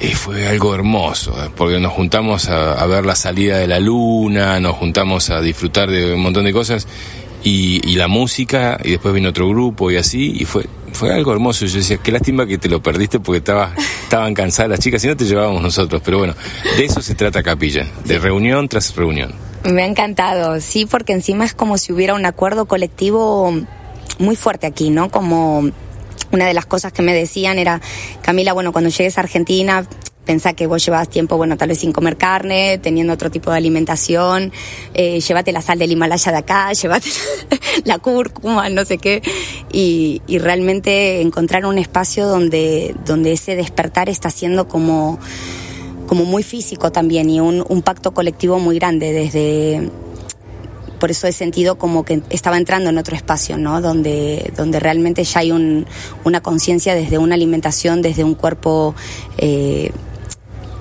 teniendo como, o sea, un cuerpo acompañando a una nueva conciencia también, eh, una educación en los niños que, que también me ha dejado como muy impactada de que ya haya una transmisión de una nueva conciencia y que sea y que ya esté manifestada aquí, ¿no? Eh, que es algo que tal vez todavía en Europa no está tal vez tan tan conciliada esa nueva conciencia y, y, entonces bueno nada me siento así en hogar yo, yo creo que mmm, salvo en la India no creo que haya otro lugar donde haya tantas herboristerías no.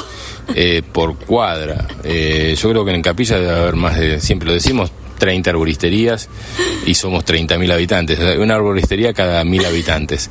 Y, y po pocas carnicerías, pocas, y, y, todos hablamos de comer sano, ¿no? Eh, de, de, buscar, más allá de comer o no comer carne, de, de, de ir buscando la eliminación de azúcares, de sales, de, de harinas, de, un montón de cosas que, que, que nos hacen mal, ¿no? Productos envasados. Yo no sé cómo sobrevive el supermercado que hay acá, porque casi nadie compre productos envasados.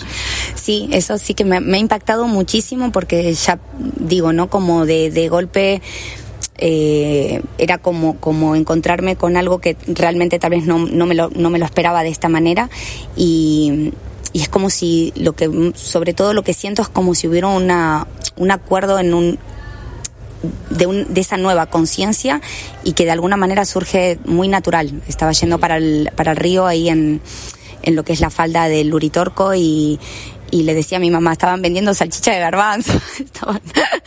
Era como, claro, el pancho y la coca se cambió por la kombucha y, y, el, no sé, fue, fue como, está siendo como de alguna manera muy, no sé, me siento muy agradecida porque, porque realmente siento que es un espacio y un lugar donde donde se puede realmente vivir en una, en una coherencia Mm, real, ¿no? Donde por más caos que estemos percibiendo, ese caos hoy está siendo muy necesario para esta nueva creación. Entonces, de alguna manera, la caída de, todo el sistema financiero, político, eh, educación, eh, bueno, hospitales, todo es tan necesario porque nosotros estamos como en esa lucha o en esa frecuencia de miedo de qué sucederá, pero, pero realmente esa confianza de que todo toda esa destrucción que hoy estamos pudiendo tal vez percibir en muchas partes está siendo por otro lado una nueva creación de, que sí es muy importante para que para que esto suceda así, ¿no? Yo les voy a ir diciendo esto, así como para que se vayan preparando.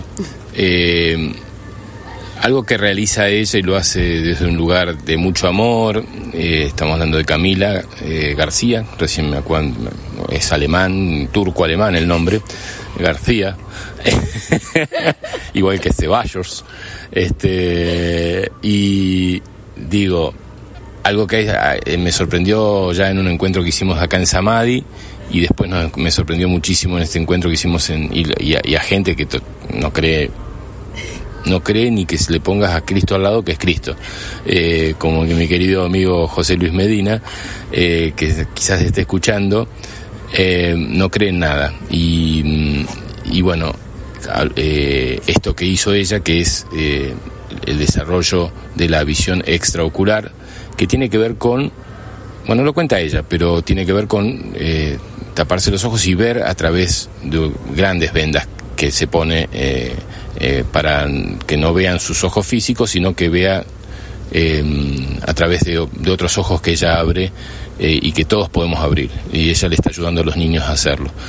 Le voy a pedir que en dos minutos me resuma y les voy a decir a ustedes que vayan preparando imágenes, imágenes con texto, imágenes que ustedes quieran compartir, una sola, y me la mandan por WhatsApp. Cuando ella tenga los ojos tapados, vendados, eh, totalmente vendados. Yo esas imágenes se las voy a mandar al, teléfono de David que está acá al lado, se las voy a reenviar para que ella pueda seguir hablando desde este teléfono y ella va a ver en el teléfono de David esas imágenes. Y con los ojos totalmente tapados va a decirles, a decir lo que está viendo en el celular, eh, que, bueno, que es fantástico. Pero todavía no. Primero vamos a pedirle a, a, Cami que nos cuente qué es la visión extraocular. Por ahora en dos minutos, después lo extendemos. Bueno, básicamente la, la, visión extraocular es la capacidad de poder ver sin nuestros ojos materiales, sin nuestros ojos físicos. Es la, es la activación de cuerpos mm, mm, sutiles que toman ese comando y en realidad pues básicamente es entender que nosotros eh, nuestras capacidades en realidad de, de, con, con, la materia es entender que bueno la materia es 99% de espacio vacío y todo lo que nosotros percibimos como solidez eh, no es real no es un, es una proyección. Y, y, una vez que esos cuerpos se activan esos esos cuerpos lumínicos se activan eh, y, existe ese programa de entender que no son nuestros ojos físicos los que ven, se activa ese cuerpo y podemos ver, intencionar eh, y tenemos la capacidad de poder ver todo aquello que, que realmente querramos salir a ver, ¿no? Así sea como leer un libro, como conducir un coche sin usar los ojos, como traspasar una pared, como, bueno, eso ya sería más una, una visión remota, pero sí que es, es todo un cuerpo energético activo y y también se podría llegar a ver, bueno, de hecho muchos niños y todo, yo todavía no tengo esa capacidad, pero la de poder ver tanto hacia afuera como, como por dentro, cuando nos referimos hacia adentro, es ver cada órgano, cómo funcionan nuestros músculos, arterias, eh, bueno, absolutamente el todo. Sé que suena muy extraño, pero ahí, hoy tenemos mucha información sobre esto y es algo que, que de alguna manera el que, el que tenga un interés puede, puede tener eso, acceso a, mucha información porque los realmente fue utilizado en la ciencia, eh, bueno, los militares también lo utilizaban, hay Jacobo Greenberg empezó con todo este proyecto también en los años 80. Eh, ya estaba él entrando en, escuelas donde los niños automáticamente activaban esta visión y mm, entonces, bueno, más que, que hoy, puede sonar como un fenómeno, pero al final es algo que, realmente hace muchísimos años está operando. La metodología con la que yo trabajo de Noé Perón en México es una metodología mexicana y lleva más de 40 años esta metodología, o sea que quiero decir que por más que yo hoy pueda ser un, un, adulto que tiene esa visión activa, eh, cualquier ser humano tiene esa capacidad y son capacidades que simplemente pues se nos han limitado y, más o menos esta es la base de, la visión. Bueno, seguimos después de un poquito de música con el programa Tercer Ojo. y vayan mandando imágenes. Yo previamente, como esto va a salir recién dentro de media hora, le voy a pedir a los que ya están conectados, que son Bea, Carlos, Graciela y demás, que nos vayan compartiendo imágenes para que podamos hacer un bloque con, con Camila. Ya volvemos con el programa Tercero.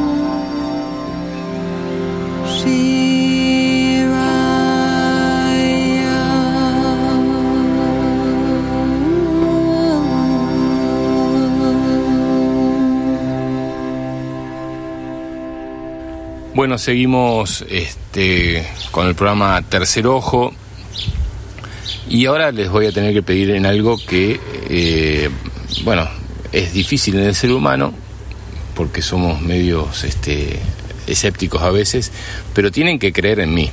En realidad, en mí, en Karina que está al lado mío, en David, en Tuna que también está al lado mío, porque yo lo que voy a hacer ahora es eh, mostrarle a Camila García, eh, una serie de fotos que ustedes me están mandando. Me las mandó hasta ahora Carlos Goncalves, me la mandó Grají, eh, y seguramente ustedes me van a seguir mandando y vamos a hacer una segunda tanda de, fotos. ella, ella está con una gafa absolutamente oscura, negra, no ve nada, un antifaz. Yo lo tengo, me lo puse ayer antes de ayer y realmente no se ve absolutamente nada. Pero ella tiene que estar con los ojos abiertos eh, dentro de ese antifaz, pero el, antifaz con los ojos abiertos no te permite ver absolutamente nada. Entonces, las fotos que ustedes me mandaron, yo se las voy a poner frente a algún lado, donde sea, porque a ella se le abre un día desde el parietal derecho, otro día desde el parietal izquierdo. Algún día le va a salir por la boca porque tiene una sonrisa re linda y ahora se está riendo. Y digo, algún día van a, va a aparecer, mientras están sonando la, sirena de los bomberos, eh, va, a salir esa imagen desde diferentes lugares, pero por ahora son de los dos parietales. Entonces yo le voy a poner, en principio, una foto que me mandó Graji al lugar que ella me indique y ella va a describir la foto que están mandando ustedes. ¿eh? ¿Quién tiene el teléfono? Yo lo tengo acá. Ah, acá. Ahí va. Vale. Acá tenemos una casa de color azul con una ventana. Luego, bueno, hay bastante paisaje, acá hay un poquito de monte. Y aquí vendría a ver una especie eh, como una puertita con un círculo, bueno, como si fuera algún tipo de, de puerta, que no sé si será un pozo. Se, se puso la, la, imagen en negro, ¿puede ser? sí. Vale. Vale. Bueno, hay piedras, hay florcitas de color naranja, hay una hamaca, estoy viendo por atrás, estoy viendo una hamaca por ahí atrás. Eh, ¿Qué más hay por aquí? Bueno, aquí, aparte de rocas y esto, aquí hay algo también pequeño, a ver si puedo llegar ahí. Eh, vale, sí que es una puerta con, y de hecho el cosito para abrir la puerta es de color turquesa o azul también. Y es una gruta esto. Ah, eso es una gruta, no, no tengo... es una gruta en la casa de Gra, que es una casa súper arbolada. Eh, vamos a ir viendo si van más imágenes. Muy guapo, pensé que era tipo un pozo de agua, bueno, un pozo tampoco, pero sí como una cisterna, pensé que era o algo así. A ver, la próxima imagen tengo un mate de color turquesa con un pajarito, que el pajarito está arriba de una flor. Hay una planta suculenta abajo del mate también y estamos en, en, un, hay una ventana, ¿no? Y de fondo hay todo un paisaje de color verde. Hay varias plantas suculentas, realmente, o sea, por encima del mate también, la bombilla también es de color turquesa, eh, y abajo del mate está sostenido sobre una especie como si fuera algún tipo de recipiente de color blanco con agujeritos. Eh, y un, como un platito por debajo que también lo sostiene al, al recipiente. Bien. Va la segunda foto. Esta foto la mandó Carlos Goncalves. Vale, acá tenemos a, bueno, supongo que debe ser Carlos o alguien. Hay un puente con la estructura de color naranja, hay macetas grandes alrededor, en, bueno, como el paseito del puente, digamos, que se va haciendo, y todo lo que es el arco del puente es de color naranja. Luego, por atrás del puente, hay como si fuera una especie de canal de, agua, ¿no? Y hay como si fuera o restaurantes, hay un poste también, hay un toldo de color blanco, hay árboles por detrás también verdes. Y el señor tiene una camiseta, ahora te lo digo, de color oscura, que no sé si será, espera que se me vuelvo a poner en negro. Ahora, amplío un segundo. Bueno, tiene las gafas puestas también en la remera y la remera debe ser de un color azul o algo así. O... Vamos a la, vamos a la siguiente imagen que van mandando ustedes, en este caso. Mandar algún texto también. Un texto. Ver que, o sea, que se pueda Eh, algo.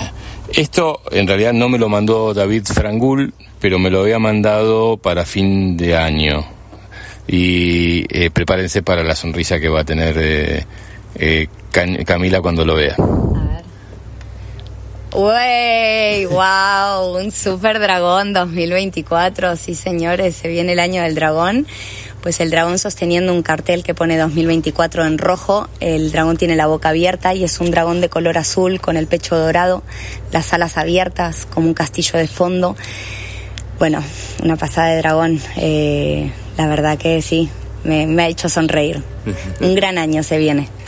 Bien, seguimos con las imágenes. Esta la puse yo, me la mandó mm, Fernando Martín Caro. Vale, acá en la imagen tenemos a un hombre tocando un instrumento de un tipo de flauta así larga, una señora en posición de meditación con un buzo de capucha de color azul, los pantalones son rojos, hay muchas piedras también, el hombre tiene un buzo de color negro con letras naranjas o rojizas aquí en el pecho. Eh, el paisaje, bueno, también es todo como rocoso por donde ellos están sentados y atrás es bastante montañoso con árboles y bueno, la mujer está como en una posición de, de, meditación. sostener- de meditación y de sostener sus manos así. Bien, seguimos con otras imágenes. Esta la mandó la Grají.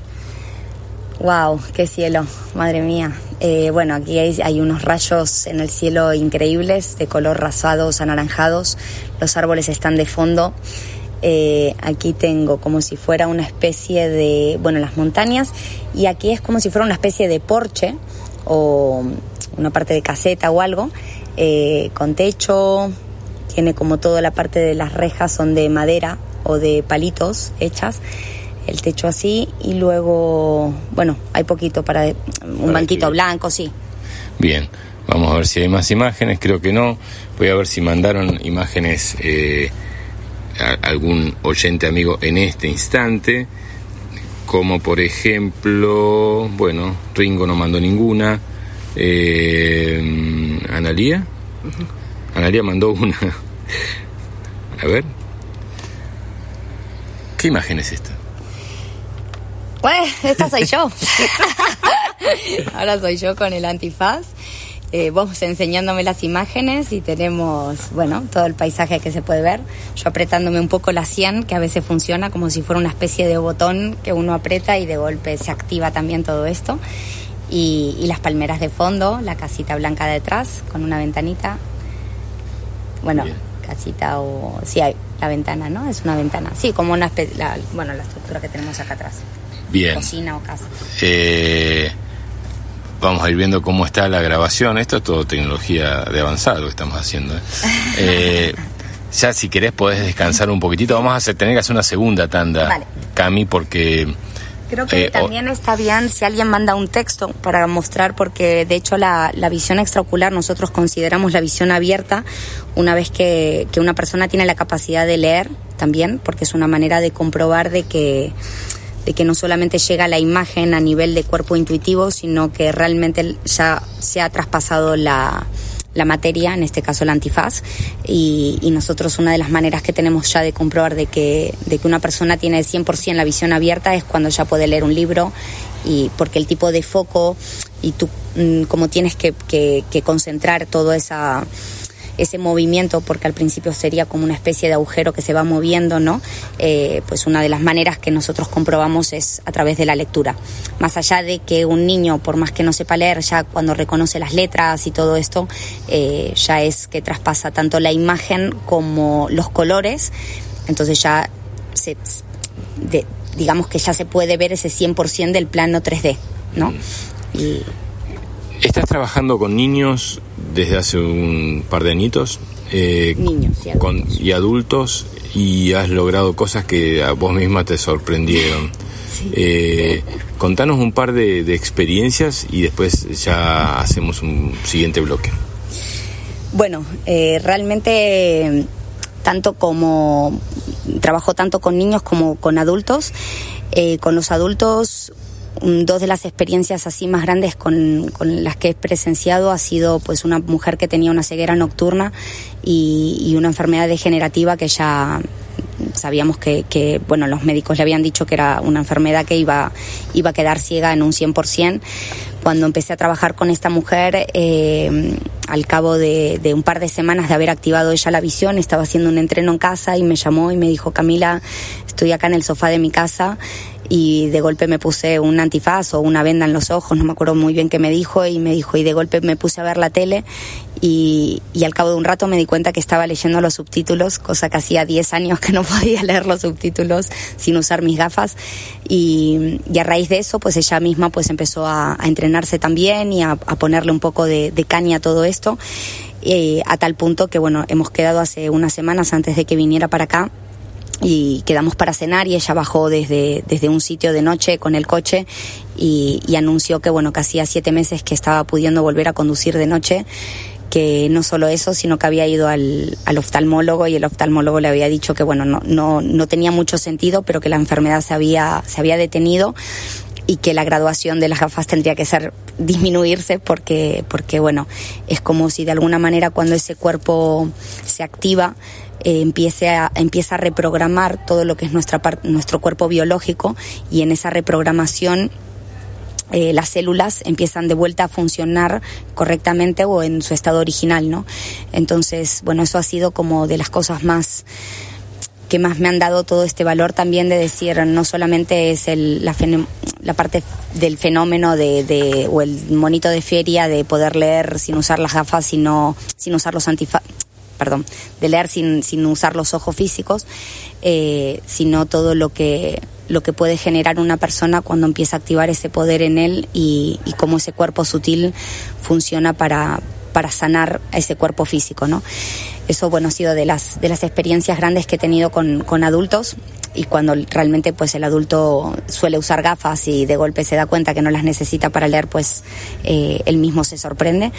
Y bueno, y con niños he tenido magia pura con muchos casos. El caso del hijo de un amigo de Idak, por ejemplo, con siete años, estuve el primer día que empezamos a entrenar, yo le conté que, el cuerpo en realidad estaba unificado y que la misma capacidad que tienen de ver nuestros ojos la tienen nuestros dedos, nuestro, nuestras piernas, nuestra nuca, nuestra corona y, y, fue decirle eso y le puse los antifaces y el niño empezó a leer las cartas desde las plantas de los pies.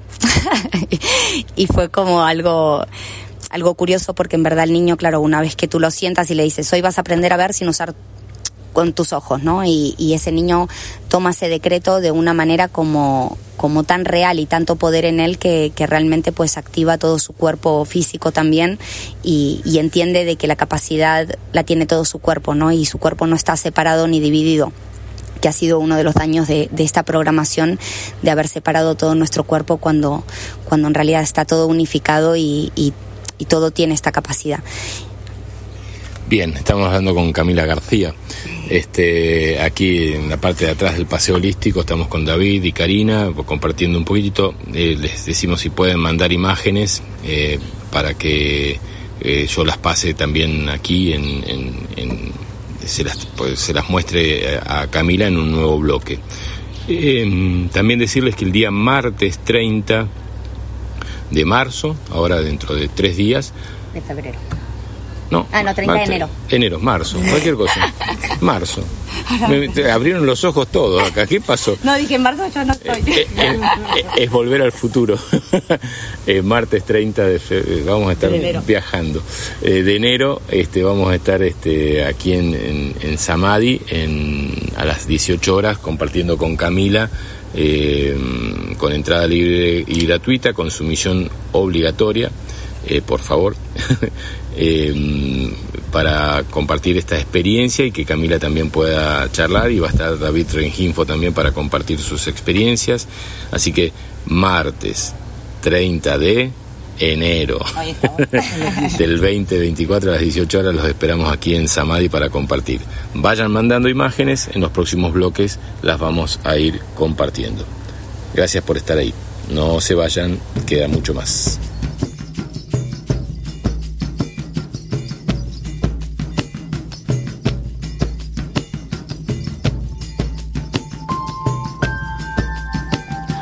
وجاء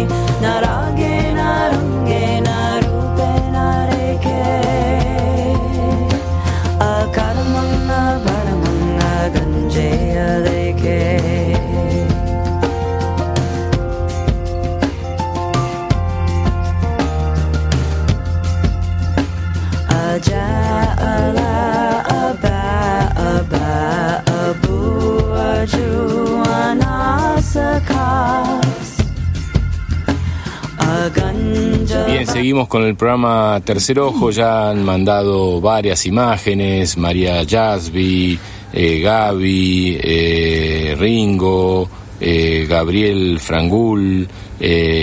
bueno, ahora estoy esperando las imágenes de José Luis Medina, La Grají. me puso otra imagen que, me, que me, mandó, me manda todos los días una amiga desde Santa Fe, también como para que haya algo de lectura. Eh, pero antes que eso, quiero em, que me cuente un poquitito más, em, Camila, hacia dónde vamos con todo esto. Tienen que confiar en lo que, eh, eh, de nuevo, tienen que confiar en mí que Camila cuando ve estas imágenes tiene 0% de posibilidades de ver un más mínimo yo, mira, la estuve vigilando para ver si por algún costadito leía esto y que el otro. Con estas gafas, eh, con estos cosas que se ponen, eh, es imposible. Yo mientras le miraba las imágenes, yo miraba, y por acá puede ser. Todavía, todavía sigo un poco incrédulo. ¿Por qué somos tan incrédulos, Cami? Eh, bueno, yo creo que mucho de lo que es básico es que a nosotros desde muy chiquitos eh, una de las cosas fue no tenemos ojos en la nuca, no puedes mirar hacia atrás, eh, abre los ojos porque te vas a caer, o sea, ha habido un una parte muy fuerte y un, un, incremento donde nosotros hemos decretado que sin nuestros ojos físicos somos incapaces de ver, ¿no? Entonces tenemos que pensar que nosotros tenemos dos hemisferios que están separados y sobre todo nosotros operamos con nuestro hemisferio izquierdo, que es justamente el razonamiento y los límites. Eh, la otra vez en la charla pues hablábamos un poco de esto, de por qué incluso ataban a los zurdos, ¿no? El zurdo tiene la capacidad de activar más el hemisferio derecho y, y entonces digamos que dentro del, del, de la programación en la que hemos estado sumergidos hasta ahora, eh, todo, todo, todo ha pasado um, a ser eso, ¿no? Lo que veo es lo que creo, eh, nuestros sentidos son cinco, eh, nuestro cuerpo, volvemos a lo mismo, está separado, nuestros oídos son los que escuchan, nuestros ojos son los que ven, o sea, de alguna manera toda esa limitación la hemos incorporado en nosotros y, y no solamente de una manera que tal vez nos, nos lo hayan dicho, sino lo hemos acordado en una conciencia colectiva que así funciona nuestro cuerpo, ¿no? Entonces, eh, claro, de alguna manera romper con todo, con todo ese límite y empezar a explorar en todo lo que era el hemisferio derecho, que el que crea, el que el que está mucho más fuera de toda esta parte física, eh, por ejemplo los artistas que desarrollan mucho más la creatividad, desarrollan mucho más el, esa parte de, la idea, ¿no? La idea no, antes de, de, que esta mesa sea una mesa sólida, fue una idea, esa idea no pertenece a este mundo físico, ¿no? Una emoción no es algo que podamos ver, sin embargo es algo que, que podemos percibir y lo sentimos, ¿no? Entonces es un poco, yo trabajo mucho con el tema de la reprogramación, sobre todo con el adulto, ¿por qué? Porque de alguna manera el, el haber generado esos puentes eh, neuronales donde todo lo que estamos diciendo es los ojos son los que ven, nuestros volver a reprogramar y, y romper esos puentes, ir generando o creando nuevas posibilidades, es hoy lo que lo que de alguna manera eh, realmente es, es, importante de empezar a activar. ¿Por qué? Porque al final hemos vivido en un sistema de, de muchísima esclavitud y de y, de alguna manera como muy vulnerables en, con nuestro cuerpo físico de, de, de, que no funcione, ¿no? De que los órganos me dejan de funcionar, eh, los, o sea, como todo ese desgaste de las células cuando realmente nuestro diseño y nuestra máquina es perfecta. Y, no, y, ver eh, un cuerpo como si fuese un auto, ¿no? Que hay que reemplazar órganos como si fuesen eh, elementos. Y vos decís, eh, eso es mecánica, no es espíritu, eso es algo de, la ciencia pura ciencia, no hay amor ahí, hay, hay otro interés, ¿no? De hecho, los vehículos ya podrían ser totalmente diferentes y, atrás de un como están atrás de un negocio todavía desde hace más de 100 años funcionan a, con gasolina, con combustible, ¿no? Claro. Bueno, de hecho es eso, ¿no? Como si pudiéramos empezar a, reprogramarnos a tal nivel de entender que el vehículo somos nosotros, ¿no? Que ni siquiera necesitaríamos de un coche. Que está bien porque ahora estamos en, en una transición, ¿no? Estamos empezando una nueva era. Entonces, todo, todo esto son activaciones que van a ser innatas. Nosotros tenemos que pensar que eh, nuestro diseño tiene 12 fibras de ADN y sin embargo solamente tenemos activas dos biológicas, dos fibras de ADN biológicas y las otras 10, al no ser físicas, literalmente en la ciencia nos han dicho que el 98% de nuestro ADN es basura, ¿no? Hoy seguimos googleando y seguimos encontrándonos con que el 98% de nuestra creación está determinada como basura porque no, no es física y, y, le cortamos la cola a una lagartija y le vuelve a salir, ¿no? O sea, vivimos en una naturaleza donde la perfección la la estamos compartiendo en, en a, diario. a, diario. y sin embargo no creemos en ella. No creemos. Bien, vamos a ver si hay algún mensaje más para ver si, eh, ya les digo, no voy a poder dar datos eh, de, eh, de quién es el que mandó el mensaje porque no, no creo que me vaya a acordar de hacerlo a esto, pero sí yo le estoy enviando todas estas fotos que ustedes me mandan a David Rengifo eh, y él, eh, bueno, ya me mandó Ringo, ya me mandó, en este caso, Ana también una imagen. Eh, bueno, creo que ya con esto tenemos para 10 programas. Están a full todos.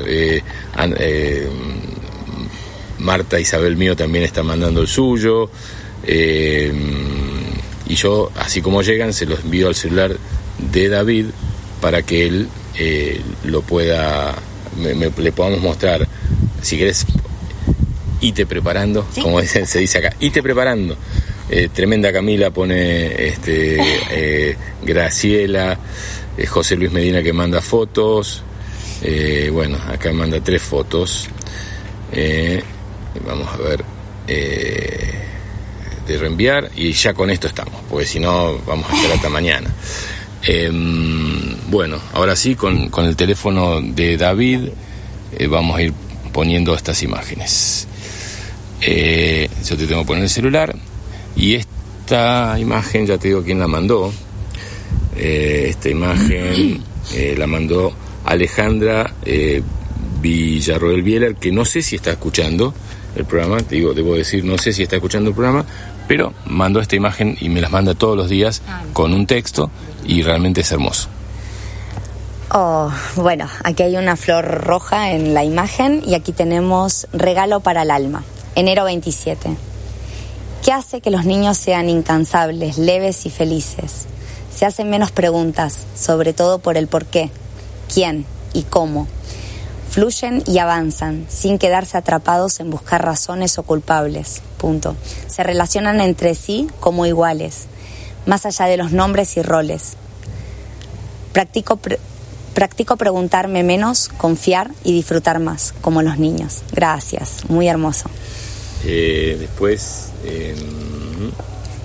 para arriba, no, acá, vamos a ir viendo, claro, como están por separado, ahí está. Bueno, este es, esto es mi casa y me la manda la gran. ¡Wow! ¡Qué piscina! bueno, acá hay una piscina tremenda que del todo no está llena ni, ni... Bueno, limpia sí que se ve, pero no está llena. Eh, tiene un par de escalones. Hay un Buda precioso de color beige. Hay unas montañas increíbles atrás, que todavía los nombres de las montañas no me lo sé. Y, y bueno, está el, el, césped y el jardín. Sobre todo es la piscina y el Buda y las terribles vistas que hay en esta, desde este sitio, que ya lo conoceremos. Aquí está Malena con el perrito. Bueno, Malena una, Medina. Malena Medina, una chica que he conocido en la charla del otro día y, y, me hubiera encantado poder hacer algún tipo de trabajo con ella, pero bueno, en otra ocasión será. Y, y agradecerles por haber venido también y compartir porque ha sido un, un, día precioso.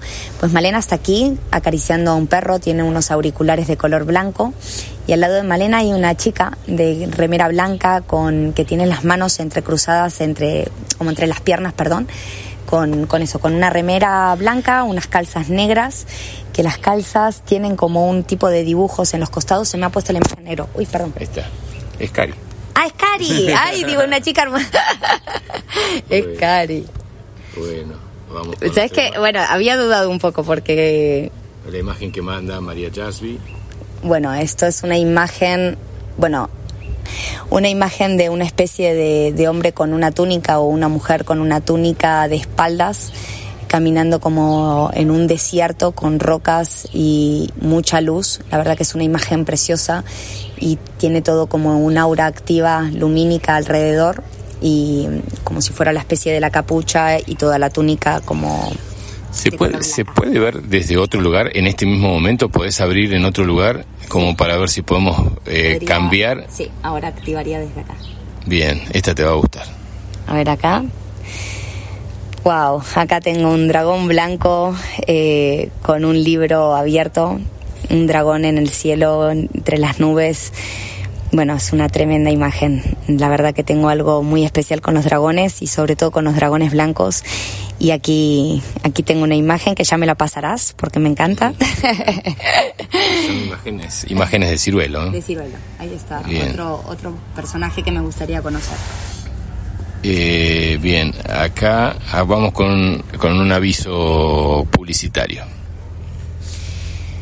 Acá tenemos a Naiku, cosmética natural, productos artesanal, producto artesanal. Naiku está escrito las letras en verde bastante grandes. Arriba tiene una simbología o una especie, bueno, sí, de, de símbolo que es como si fuera un jarroncito con una cucharita verde también y una especie de pétalos o algo como una mini florcita o algo que sale del otro lado de, la cuchara verde. Eh, y se venden en el Paseo Holístico Tercer Ojo. este, eh, bueno, acá hay una foto de una personita que amo profundamente. Bueno, aquí tenemos la foto de, de una persona que está mirando de espaldas. Hay mucha agua por debajo. Eh, bueno, no sé si es agua. A ver, déjame ver un poquito por acá. Hay una ciudad. La ciudad está muy lumínica. A ver, si es agua o es un fondo. Si es agua, ¿eh? Ahí está. Ah, bueno, tampoco. Ahí está, Nueva York. Y bueno, está observando toda la ciudad. Las ciudades tienen mucha luminosidad eh, y aquí hay como una especie de edificio con un pico en punta y la punta es de color azul y después ahí un poquito se me ha vuelto la imagen en negro de vuelta. Es Julia. Y bueno, no sé si vamos a pasar muchas fotos más porque ya veo que te estás cansando un poco. Eh, otras, otras dos Pican los ojos. Estos ojos. Vale, acá hay una imagen de un paisaje de nieve espectacular también. Los árboles nevados, pinos, bueno, como una especie de montaña y imagen de nieve. Bien. Eh, quiero saber quién es, pero no me acuerdo. Estoy seguro si es Ibotí. Ay, no, un gato negro divino durmiéndose un siestorro. Bueno, me voy a girar un pelín la cabeza porque está durmiendo, eh, no sé si es una cama, a ver, o una especie, bueno, atrás tiene como si fuera un respaldo de madera ¿vale? es un gato negro pequeño, no es del todo, del todo grande y es una belleza, la verdad, con una pared negra también de fondo, oscura. Esto es una imagen que me mandó un oyente, se ve algo muy chiquito. A ver. No sé si vos llegas a ver. Wow. Bueno, acá veo como si fuera una especie. Bueno, ya que estamos en el Uritorco, me, me, atrevería a decir una especie de nave en, la noche, eh, algo blanco, que, si encima es un cielo de noche, pues es... Forma casi triangular. Sí, una forma triangular blanca en el, en el centro de la imagen. Bien. Acá hay algo que mandó, no me acuerdo si fue Bea. Esto es un dibujo de unas sierras o de una montaña y un sol. El, el dibujo está hecho en negro, pero todo el fondo es blanco y, abajo tiene una especie de, color madera también. La parte de abajo es de color madera y son eso como, como un garabato negro, unas montañas negras dibujadas, pinceladas. Sepan disculpar, creo que no vamos a pasar muchas más. Eh, mm, creo, creo que con esto estamos. Esta última, que no sé quién la mandó. Bueno, acá tenemos una flor de color fucsia, preciosísima, Incluso sería como un efecto que la flor está un poquito como borrosa, ¿no? Me da ese, me da ese efecto. Las hojas son verdes, tiene un verde más clarito por un lado y como una profundidad de verde más oscuro por el otro. Y sí, yo diría que es como, un, como que la foto está desenfocada, ¿no? De alguna manera y la, lo bueno, sobre todo es, la flor lo que más, lo que más sale en la imagen. Eh, espérate, a ver, ¿es una flor o una especie de moño? A ver, a ver, a ver. Es un moño. Es un moño, no es una flor. Espérate que se me ha puesto la imagen en negro. Ay, perdón. Se me... Bueno, tranqui, tranqui. Ahí está. está bien descrito todo. Creo que no sé si hay muchas más fotos. Sí, están las de... Eh, bueno, vamos a pasar una más. Eh, porque esto se la pedí a mi amigo y, y la por lo menos la tengo que mostrar. Bueno, aquí tengo a los papás de Malena que estuvieron el otro día presentes y también les agradezco mucho que hayan venido tocando a un caballo negro precioso. Almendra, ya lo vas a conocer. Almendra, pues una pasada de caballo y, están los dos acariciando. Ella lleva una remera de color azul, las zapatillas son azules también y unas calzas negras. Y él lleva una remera negra, unos llores azules y unas ojotas, todo el fondo montañoso y, verde. La verdad que una imagen súper bonita y, bueno, felicitarlos por la hija también que tienen, que, viene con mucho poder. Bien, eh, dejemos entonces un, ratitito eh, el tema de imágenes de lado eh, helados, medio ganas de tomar helado, eh, pero no podemos con las azúcares. Eh, yo voy a mandar este, esta, info para que la pase el Facu, sepan que vamos a estar un, poquito más de media hora corridos con el horario, ¿eh? así que muchas de las imágenes que me están mandando en este momento van a llegar tarde. Em, seguimos con el programa con el tercer ojo. Si querés, ya puedes quitarte las gafas, así descansa. y vamos a hablar con David Rengifo también sobre qué opina de todos estos cambios que está habiendo en la humanidad. A creer en todas estas cosas porque hasta el más incrédulo está empezando a cambiar un poquito su forma de ver las cosas. Abrazo para todos.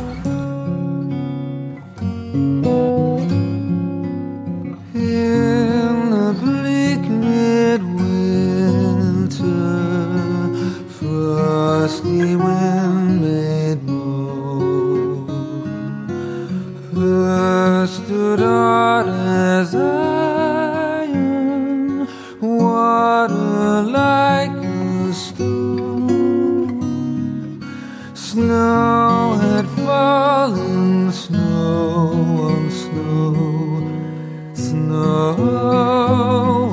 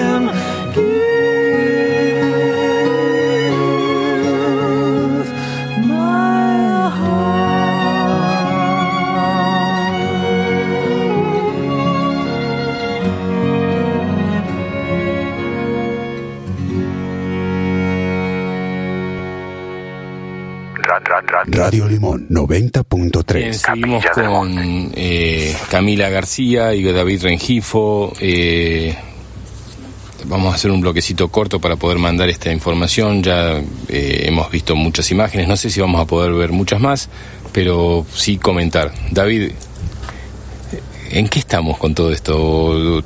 Tu línea va por otro lado, por otras cosas, siempre lo decís pero esto que estamos haciendo con Camila también tiene que ver con, con esto de que siempre comentás de, los cambios que estamos teniendo.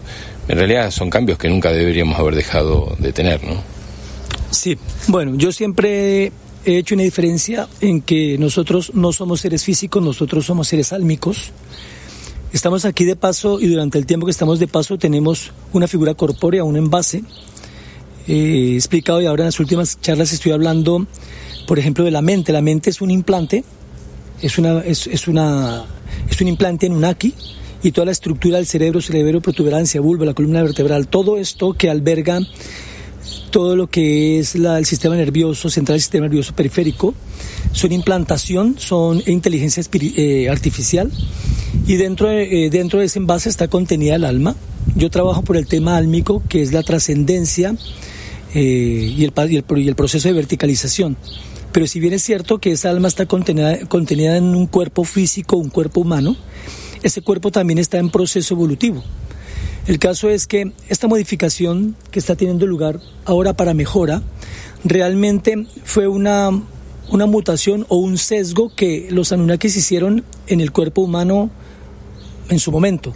Básicamente porque mm, el tema fue diseñado así. En su momento el hombre debería tener esa limitación y ellos de, esta manera lo convinieron. Ahora que viene la nueva era, entonces existe la posibilidad de la reconexión de todas esas otras fibras de ADN que comentaba ahora Camila.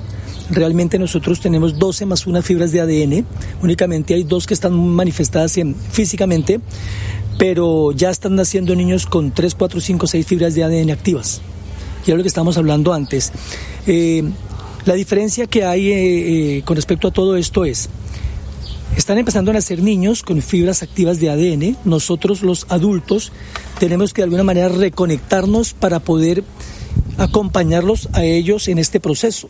Si bien es cierto que hay padres que tienen 40, 35, 40, 45 años y que tienen niños de 5, 10, 12, 15, 18 años, hay un vacío entre eh, con lo que ya vienen esos niños y lo que tienen los padres. Es esa sociedad, esa juventud que nosotros vemos que decimos de alguna manera en España y que que también aquí en Argentina se dice que es la del pavo.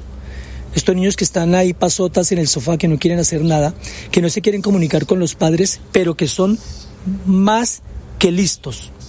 Porque ya vienen absolutamente con todo diseñado para la nueva era, pero que la sociedad en la que estamos viviendo, el programa eh, informático que se desancló en el 2012 para ellos es obsoleto, entonces se aburren, se cansan, no se quieren comunicar, no se quieren manifestar. Ahí es donde entra lo de Camila.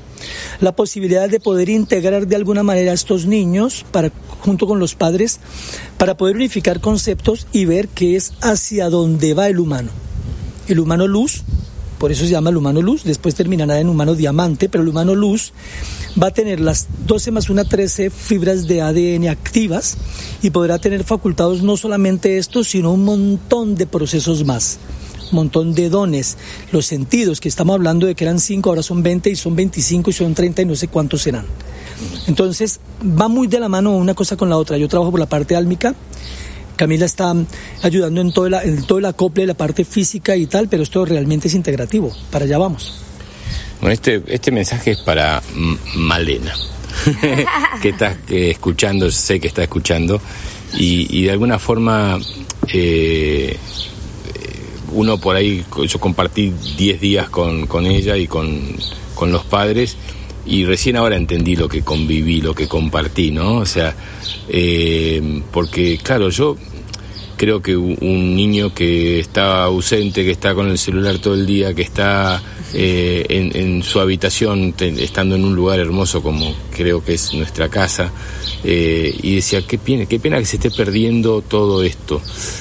Y por otro lado, hablando con, con los padres, yo decía, y bueno, es la edad, es la edad por la que todos pasamos. Y hablando ayer con mi hermana, le comentaba que cuando se fue Malena ni me saludó, desde, desde me saludó con muy pocas ganas desde el auto y yo decía, esta chica que no me, ni me saluda, estuvimos 10 días compartiendo y digo, te lo digo con mucho amor, Male, recién ahora estoy entendiendo, lástima que no me di cuenta antes que ya te fuiste, eh, digo, claro, le ponen la edad del pavo a una edad en que el niño dejó de ser niño, empieza a convertirse en adulto, y ve la estupidez de los padres, del sistema, del trabajo, del estudio, ¿eh? y, ven la estupidez de lo que en el que están metidos sus padres, su tío, hola, yo soy tu tío postizo, eh, y nos deben mirar como diciendo,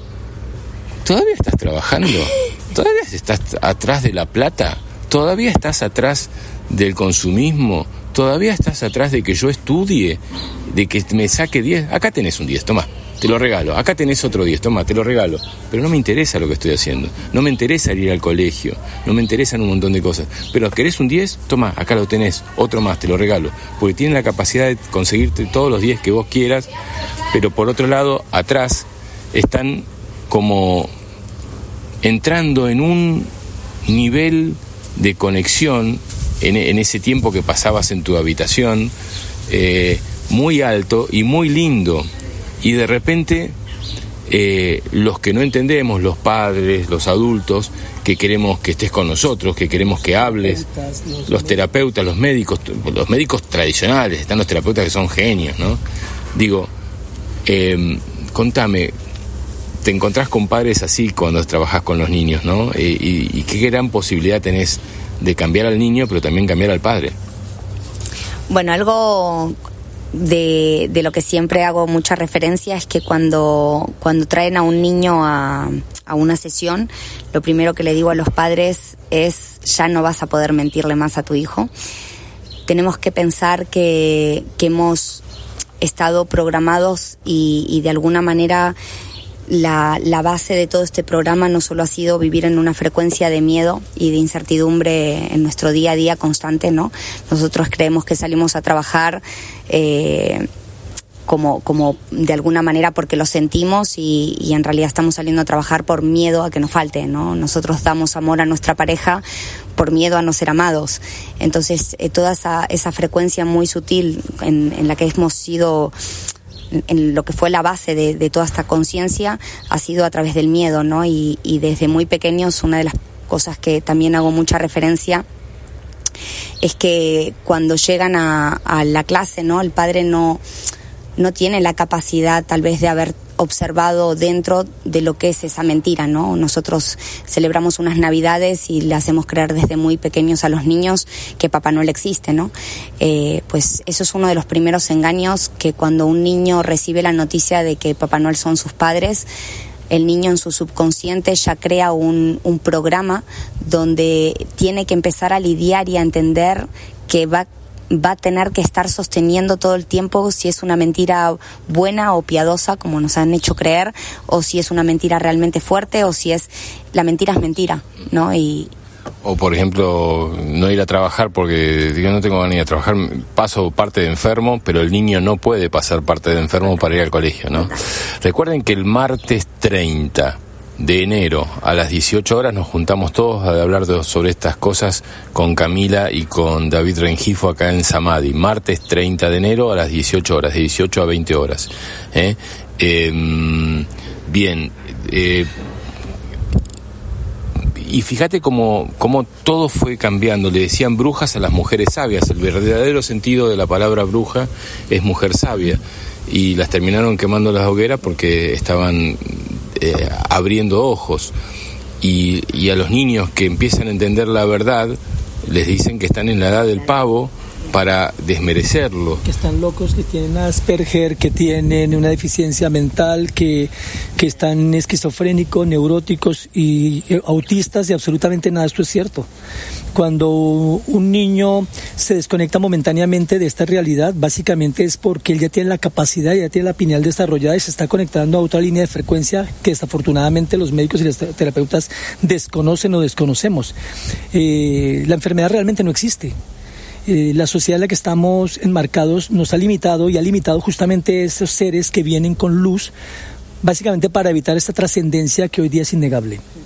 Esto sucederá sí o sí y tenemos que reconocerlo y por eso todo está cambiando en ese sentido. Y fíjate cómo te hacen creer que una enfermedad es mala para poder ponerte veneno, para mm, de alguna forma tenerte con las defensas bajas, la energía totalmente baja y perder totalmente tu sentido de la vida.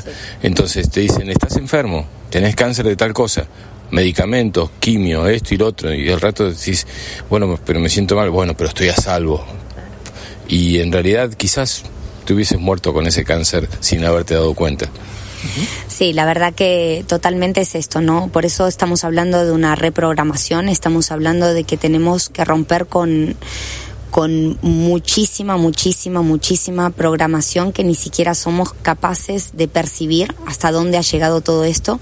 Entonces es todo el tiempo pues eh, tratar de Hoy estamos hablando mucho de, del neutro, ¿no? Hemos estado todo el tiempo operando entre positivo, negativo, electrón, eh, protón y, siempre existió ese neutrón que es el que de alguna manera me lleva otra vez a un centro, a un equilibrio, a una responsabilidad con, conmigo, ¿no? Tengo que entender mucho que, que yo no puedo seguir percibiendo todo el tiempo afuera, creyendo que, que el mundo que percibo es, es lo que toca.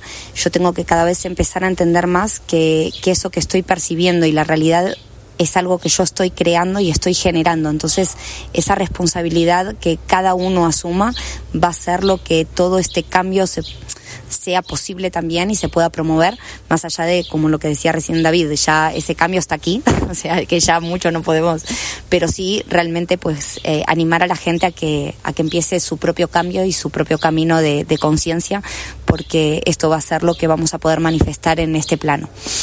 Bueno, quizás veamos un poquito más de imágenes ahora y ya sea la última eh, y, nos queda un ratitito más de programa. Recuerden, martes 30 eh, de enero a las 18 horas acá nos encontramos en Samadhi, todos para compartir con David Rengifo y con eh, Camila García. Chao, volvemos.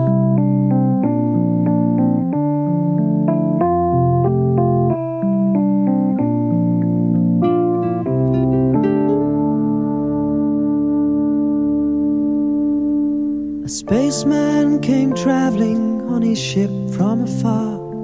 Twas light years of time since his mission did start, and over a village he halted his craft, and it hung in the sky like a star. Just like a star. He followed a light and came down to a shed where a mother and child were lying there on a bed. A bright light of silver shone round his head, and he had the face of an angel. And they were afraid. Then the stranger spoke.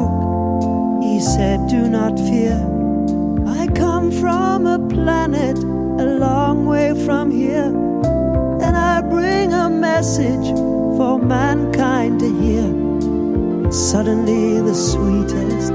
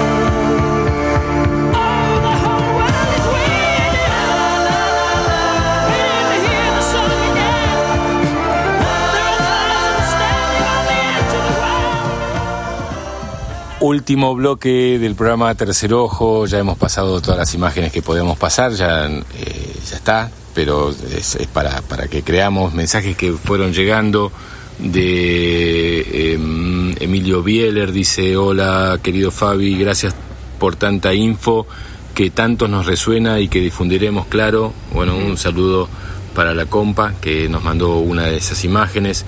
Creo que hasta ahí están los mensajes. Espero que a, a Silvana, a José Luis y a, a Malena les haya servido tanto el viaje como este último día de viaje que era el jueves y que conocieron eh, a Camila como para que tengan la posibilidad de incursionar en algo para que ella, más allá de los estudios, de la biología que quiere estudiar y todo, aplique otras cosas en el momento de estudiar. No es, no estudio biología, estudio biología pero desde otro lugar, sabiendo que el, cuando un profesor me diga, no, porque esto se divide así, así, asá y asá, y, y yo le puedas decir, no, no, profe, está todo unido, no se da cuenta que, la- que las plantas están unidas y que se entrelazan en, en las raíces con otras plantas y a través de esas eh, se pasan energía. Si yo corto una parte, eh, vuelve a crecer, no se muere.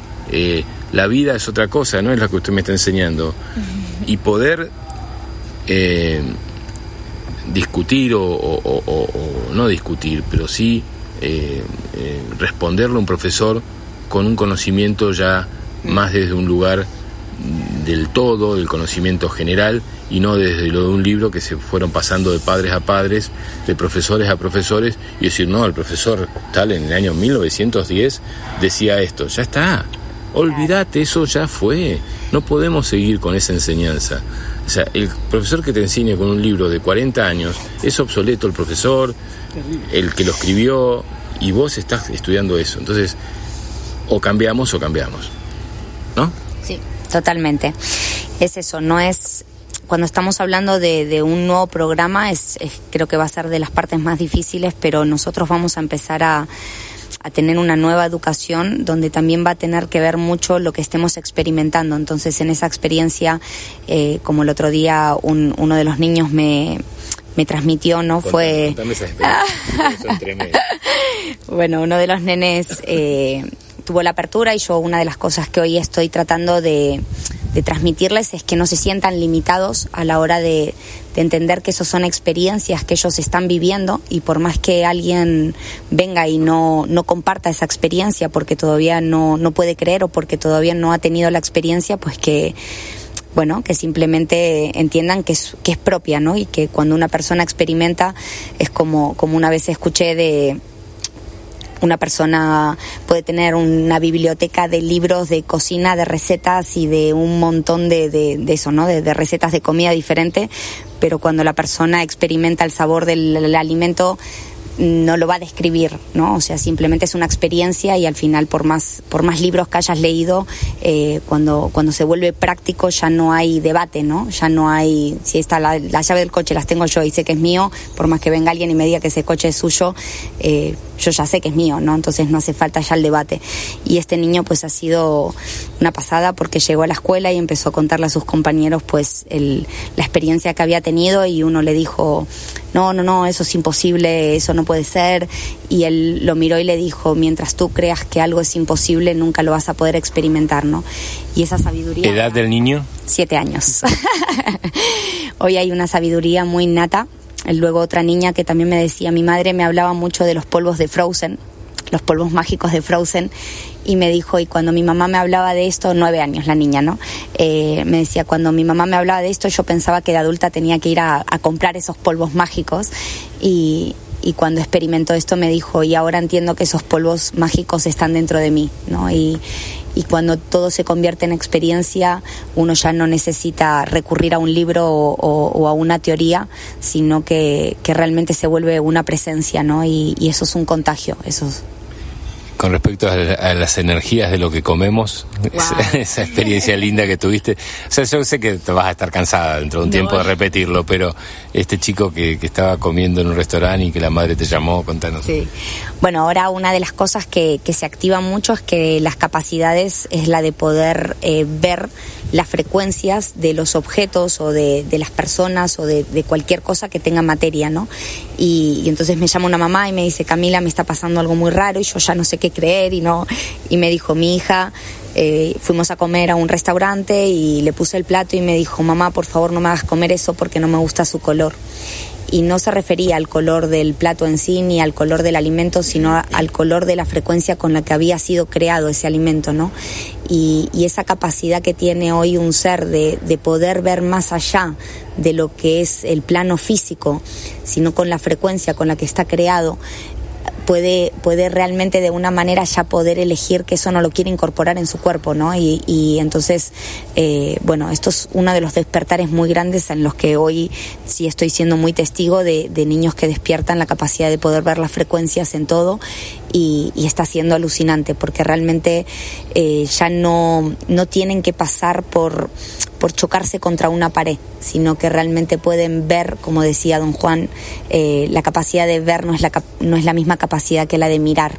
Nosotros y nuestros ojos solo tienen la capacidad de mirar y nuestra energía tiene la capacidad de ver. Entonces esa activación es poder ver más allá de lo que miramos.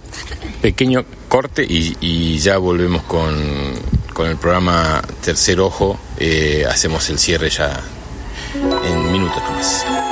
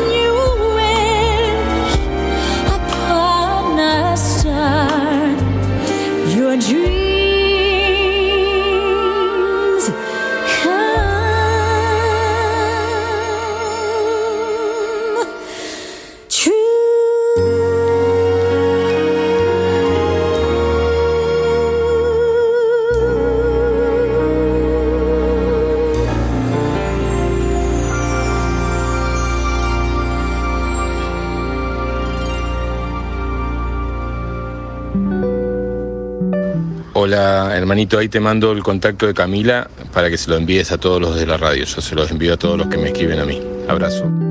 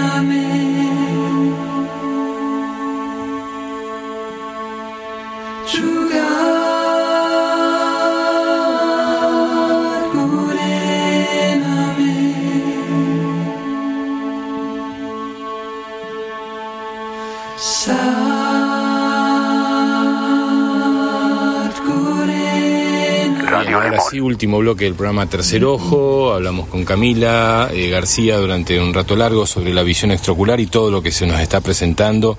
La telepatía, la teleaudiencia, la te- o sea, todo- todos todos los- las formas posibles de contacto que vamos a empezar a tener con los seres, eh, la clarividencia, el desarrollo de lo sensorial a nivel eh, eh, sensaciones que vamos a ir teniendo de cosas que van a ir pasando, ¿eh? Eh, no desde una lectura de un periódico o de un noticiero, sino desde tu propia lectura de lo que sentís que está pasando en el mundo. Y, y porque hay mucho YouTube, están los youtubers y está la youtubitis, que es la gente que está metido ahí y creen que todo eso es verdad, o sea, se cambió de un televisor a un, de un periódico un televisor, del televisor a, al YouTube y ya todo lo que sale ahí es verdadero, todo lo que eh, suceda hay que pasarlo por las emociones y ahí vamos a entender realmente en qué estamos. David, em, me imagino que en este en este año y, casi un mes que estás eh, difundiendo tu palabra habrás encontrado un montón de cosas. Eh, eh, ¿qué, hacia dónde va todo este cambio también eh, en el corto plazo? Porque hay mucho mucha sensación de que ahí va a haber un cambio físico en el planeta, de que van a suceder cosas en el planeta, que pueden llegar a suceder, pero eh, eh, eh, viéndolo desde el lado del miedo, no vamos a lograr eh, nada, hay que verlo desde el lado de la conexión de nosotros como humanos con un planeta que también es viviente, con todo lo que vive en el planeta, para ver que también lo estamos generando a esos cambios. Sí, lo que está claro es que va a suceder sí o sí. Entonces tener eh, la posibilidad desde tomarlo desde la tranquilidad, desde la felicidad, desde el amor, seguramente es más fácil, porque innegable que va a haber un cambio es, si yo eh, lo tomo desde el lado de la angustia y pienso que todo va a ser caótico, crisis, guerra, hambre y demás, mi energía, mi vibración, mi frecuencia me llevará a eso. Si yo estoy tranquilo, porque sé que es innegable, y me preparo, me organizo internamente, mi alma, mi ser, y lo acepto y lo traigo desde la mejor manera, primero va a ser más rápido, va a ser menos caótico, menos traumático y lo voy a coger de la mejor manera. Entonces, y ahí es donde empiezan a dividirse las cargas. Unos están desde una perspectiva y otros de otra, y lo he comentado en otro programa contigo. Yo puedo estar sentado en el sofá de mi casa y hay personas que van a ver estos cambios desde el modo drama y hay otros que lo están viendo desde otra perspectiva y va, intentan sacarle beneficio y provecho. Hay que escoger bando y saber cómo lo, cómo lo queremos tomar. Es así de simple. Sí, sí, Sie- siempre siento que la misma, el mismo árbol lo podés ver Desde con- un ojo y, y- y con otra intención y este, todo depende del pensamiento que esté pasando por tu cabeza, porque si estás mirando un árbol y tu pensamiento es de amor y no podés ver más que un pajarito que se le está acercando eh, y, algo que, que está vivo eh, recorriendo sus hojas. Ahora lo querés ver desde el lado negativo y uy, mira, este- esta, esta hoja se está secando, esta plantita está enferma, hay algún problemita acá, un problemita allá. Yo veo amor y veo luz en, en un árbol, no puedo ver una parte enferma. Si está en un proceso de sanación, seguramente hay alguna hoja que se le tenga que caer. ¿no? Como el ejemplo este de las, de las madres, que dice, vas a salir, sí, hace sol, sí, uy, pero ese sol es puro sol de lluvia. es un globo. No, están haciendo, pa- están haciendo parapente. Parapente. Están haciendo parapente, seguramente salieron Puro fin de desde... lluvia y es todo de la perspectiva que se mira. Cami, contanos algo más y ya vamos cerrando. ¿Alguna experiencia linda que te haya pasado con los chicos? Bueno, eh, con los chicos eh, mm, es pura experiencia linda. Realmente ellos han venido aquí a enseñar mucho lo que es estar en ese estado de vibración y de frecuencia de, de- de un amor incondicional y de, de una unificación, ¿no? Y realmente ellos están, están con un poder muy grande y ellos de alguna manera van a ser los que estén promoviendo de, de que éramos seres ilimitados y, y también, bueno, como, como experiencia es eso. La, también trabajo con un chico, con un adolescente que él empezó a estudiar sus capacidades y las capacidades humanas a través de un, de un trauma que tuvo con 9, 10 años. Y, y él, bueno, es el que me enseña un poco la telequinesis y cómo, ¿no? También eh, todas, todo, ese despertar está siendo como, como un poder muy grande. Y el otro día tuve, estuve hablando con él y me decía, Cami, cuando, cuando realmente también empecemos a, a romper con todo esto y creemos esa nueva conciencia, estoy sintiendo y ya estoy pudiendo percibir de que ya no vamos a necesitar eh, un coche, ya no vamos a necesitar un wifi, un ordenador y toda esa comunicación eh, telepática, el que nuestro cuerpo sea el motor, eh, la teletransportación, todo aquello que se nos vendió como ciencia ficción y que realmente ellos tienen una claridad muy fuerte de que es, hacia donde estamos yendo y que, y que bueno, al final con ellos es, es un poco esa experiencia de, de, volver a recordar todas las posibilidades que tenemos, ¿no? Esos niños que se comunicaban a la distancia Mm. eh, y las madres corroboraban a través de eh, wifi o Videos. una- un video o un celular. eh, o sea, los niños hablaban por mensaje, me imagino, Bueno, ellos... por WhatsApp de voz y, y, la, y, y se hablaban y decían, yo estoy viendo en tu casa tal cosa, tal cosa, y el otro decía, yo veo tal otra, tal otra. Algo parecido a eso fue y, las madres corroboraban a través de videollamada.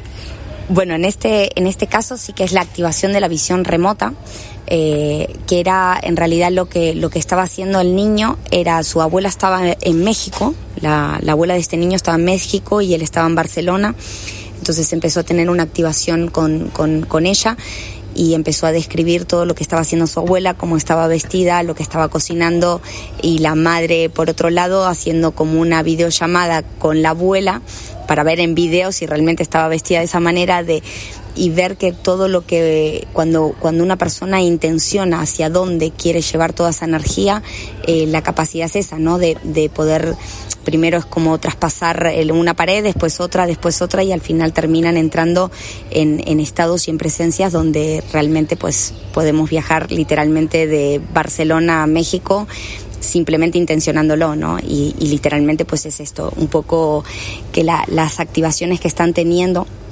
eh, Robert Monroe tiene mucha... es una persona que trabajó para la CIA durante muchos años y, él hacía este tipo de entrenamientos y ahora hay unos desclasificados que han salido y literalmente pues lo que entrenaban era esto, ¿no? La, visión remota y después estaba todo lo que fue la Guerra Fría y, la- y lo que fue el espionaje. Eh, los rusos y los americanos también trabajaban con todo esto y, por eso es, es como cada vez más llevar al, al programa de que nos puede parecer imposible, pero tenemos incluso la capacidad de activar cualquier tipo de sentido, ir a oler lo que está cocinando una persona de, de Argentina a México, ¿no? O sea, o, cualquier tipo de, de sentido que, que realmente se empieza el- la clariaudiencia es otra cosa que también eh, con una de las niñas que empezó a activar la visión, automáticamente se le activó la clariaudiencia y ella empezó a notar que se encerraba tal vez en una, estaba en la planta de arriba de la casa, se encerraba en el baño y podía escuchar la conversación que estaban teniendo los padres en la cocina con la puerta cerrada. Entonces empezó a, a- a cuestionarme y a preguntarme y me decía, claro, pero también sé que el oído es imposible de que llegue a esa distancia. Y, y entonces empezar a poder también entender que cualquier despertar que pueda estar experimentando un niño, sobre todo hoy, es importante que el adulto lo acompañe sin mm, sin juzgar de si eso es real o no es real, porque hasta las cosas que más imposibles nos parezcan hoy están siendo reales, o sea que, eh, bueno, nada. Bueno, los X-Men dentro de, po- dentro de poco van a ser este, un poroto. Por algo lo pusieron, ¿no? Por algo, Total, por, por algo lo pusieron. No, total. no, no siempre nos están avisando, tienen la obligación de avisarnos todo lo que va a pasar. Este, si lo queremos ver o no, es, es, es cuestión nuestra. Eh, Cami, muchísimas gracias. Nos vemos el martes eh, a las 30, a las 18 horas acá en Samadhi. Ahí estamos. El martes espero, bueno, nada, que, que los que quieran venir están invitados a, la charla y a, poder verlo también físicamente, porque sé que, bueno, es como todo, por más que lo vean en videos, por más cuando la persona realmente lo experimenta, es como, wow, pues sí, esto, es- esto, es- esto es real o, o, bueno, eso, es un contagio lo que está sucediendo. Así que los espero. Este, David, gracias por estar una vez más con nosotros. Muchísimas gracias. Estamos en contacto y de verdad que los esperamos el, el martes a las 18 horas. El martes 30 de enero a las 18 horas los esperamos aquí en Samadhi, eh, Diagonal Buenos Aires 155. Y quien quiera el contacto de Camila porque está lejos o de David, yo se los comparto. Abrazo para todos, hasta la semana que viene. Gracias Facu por todo esto que estás haciendo. Programa del tercer ojo que ya termina en Radio. FM 90.3 en Capilla del Monte.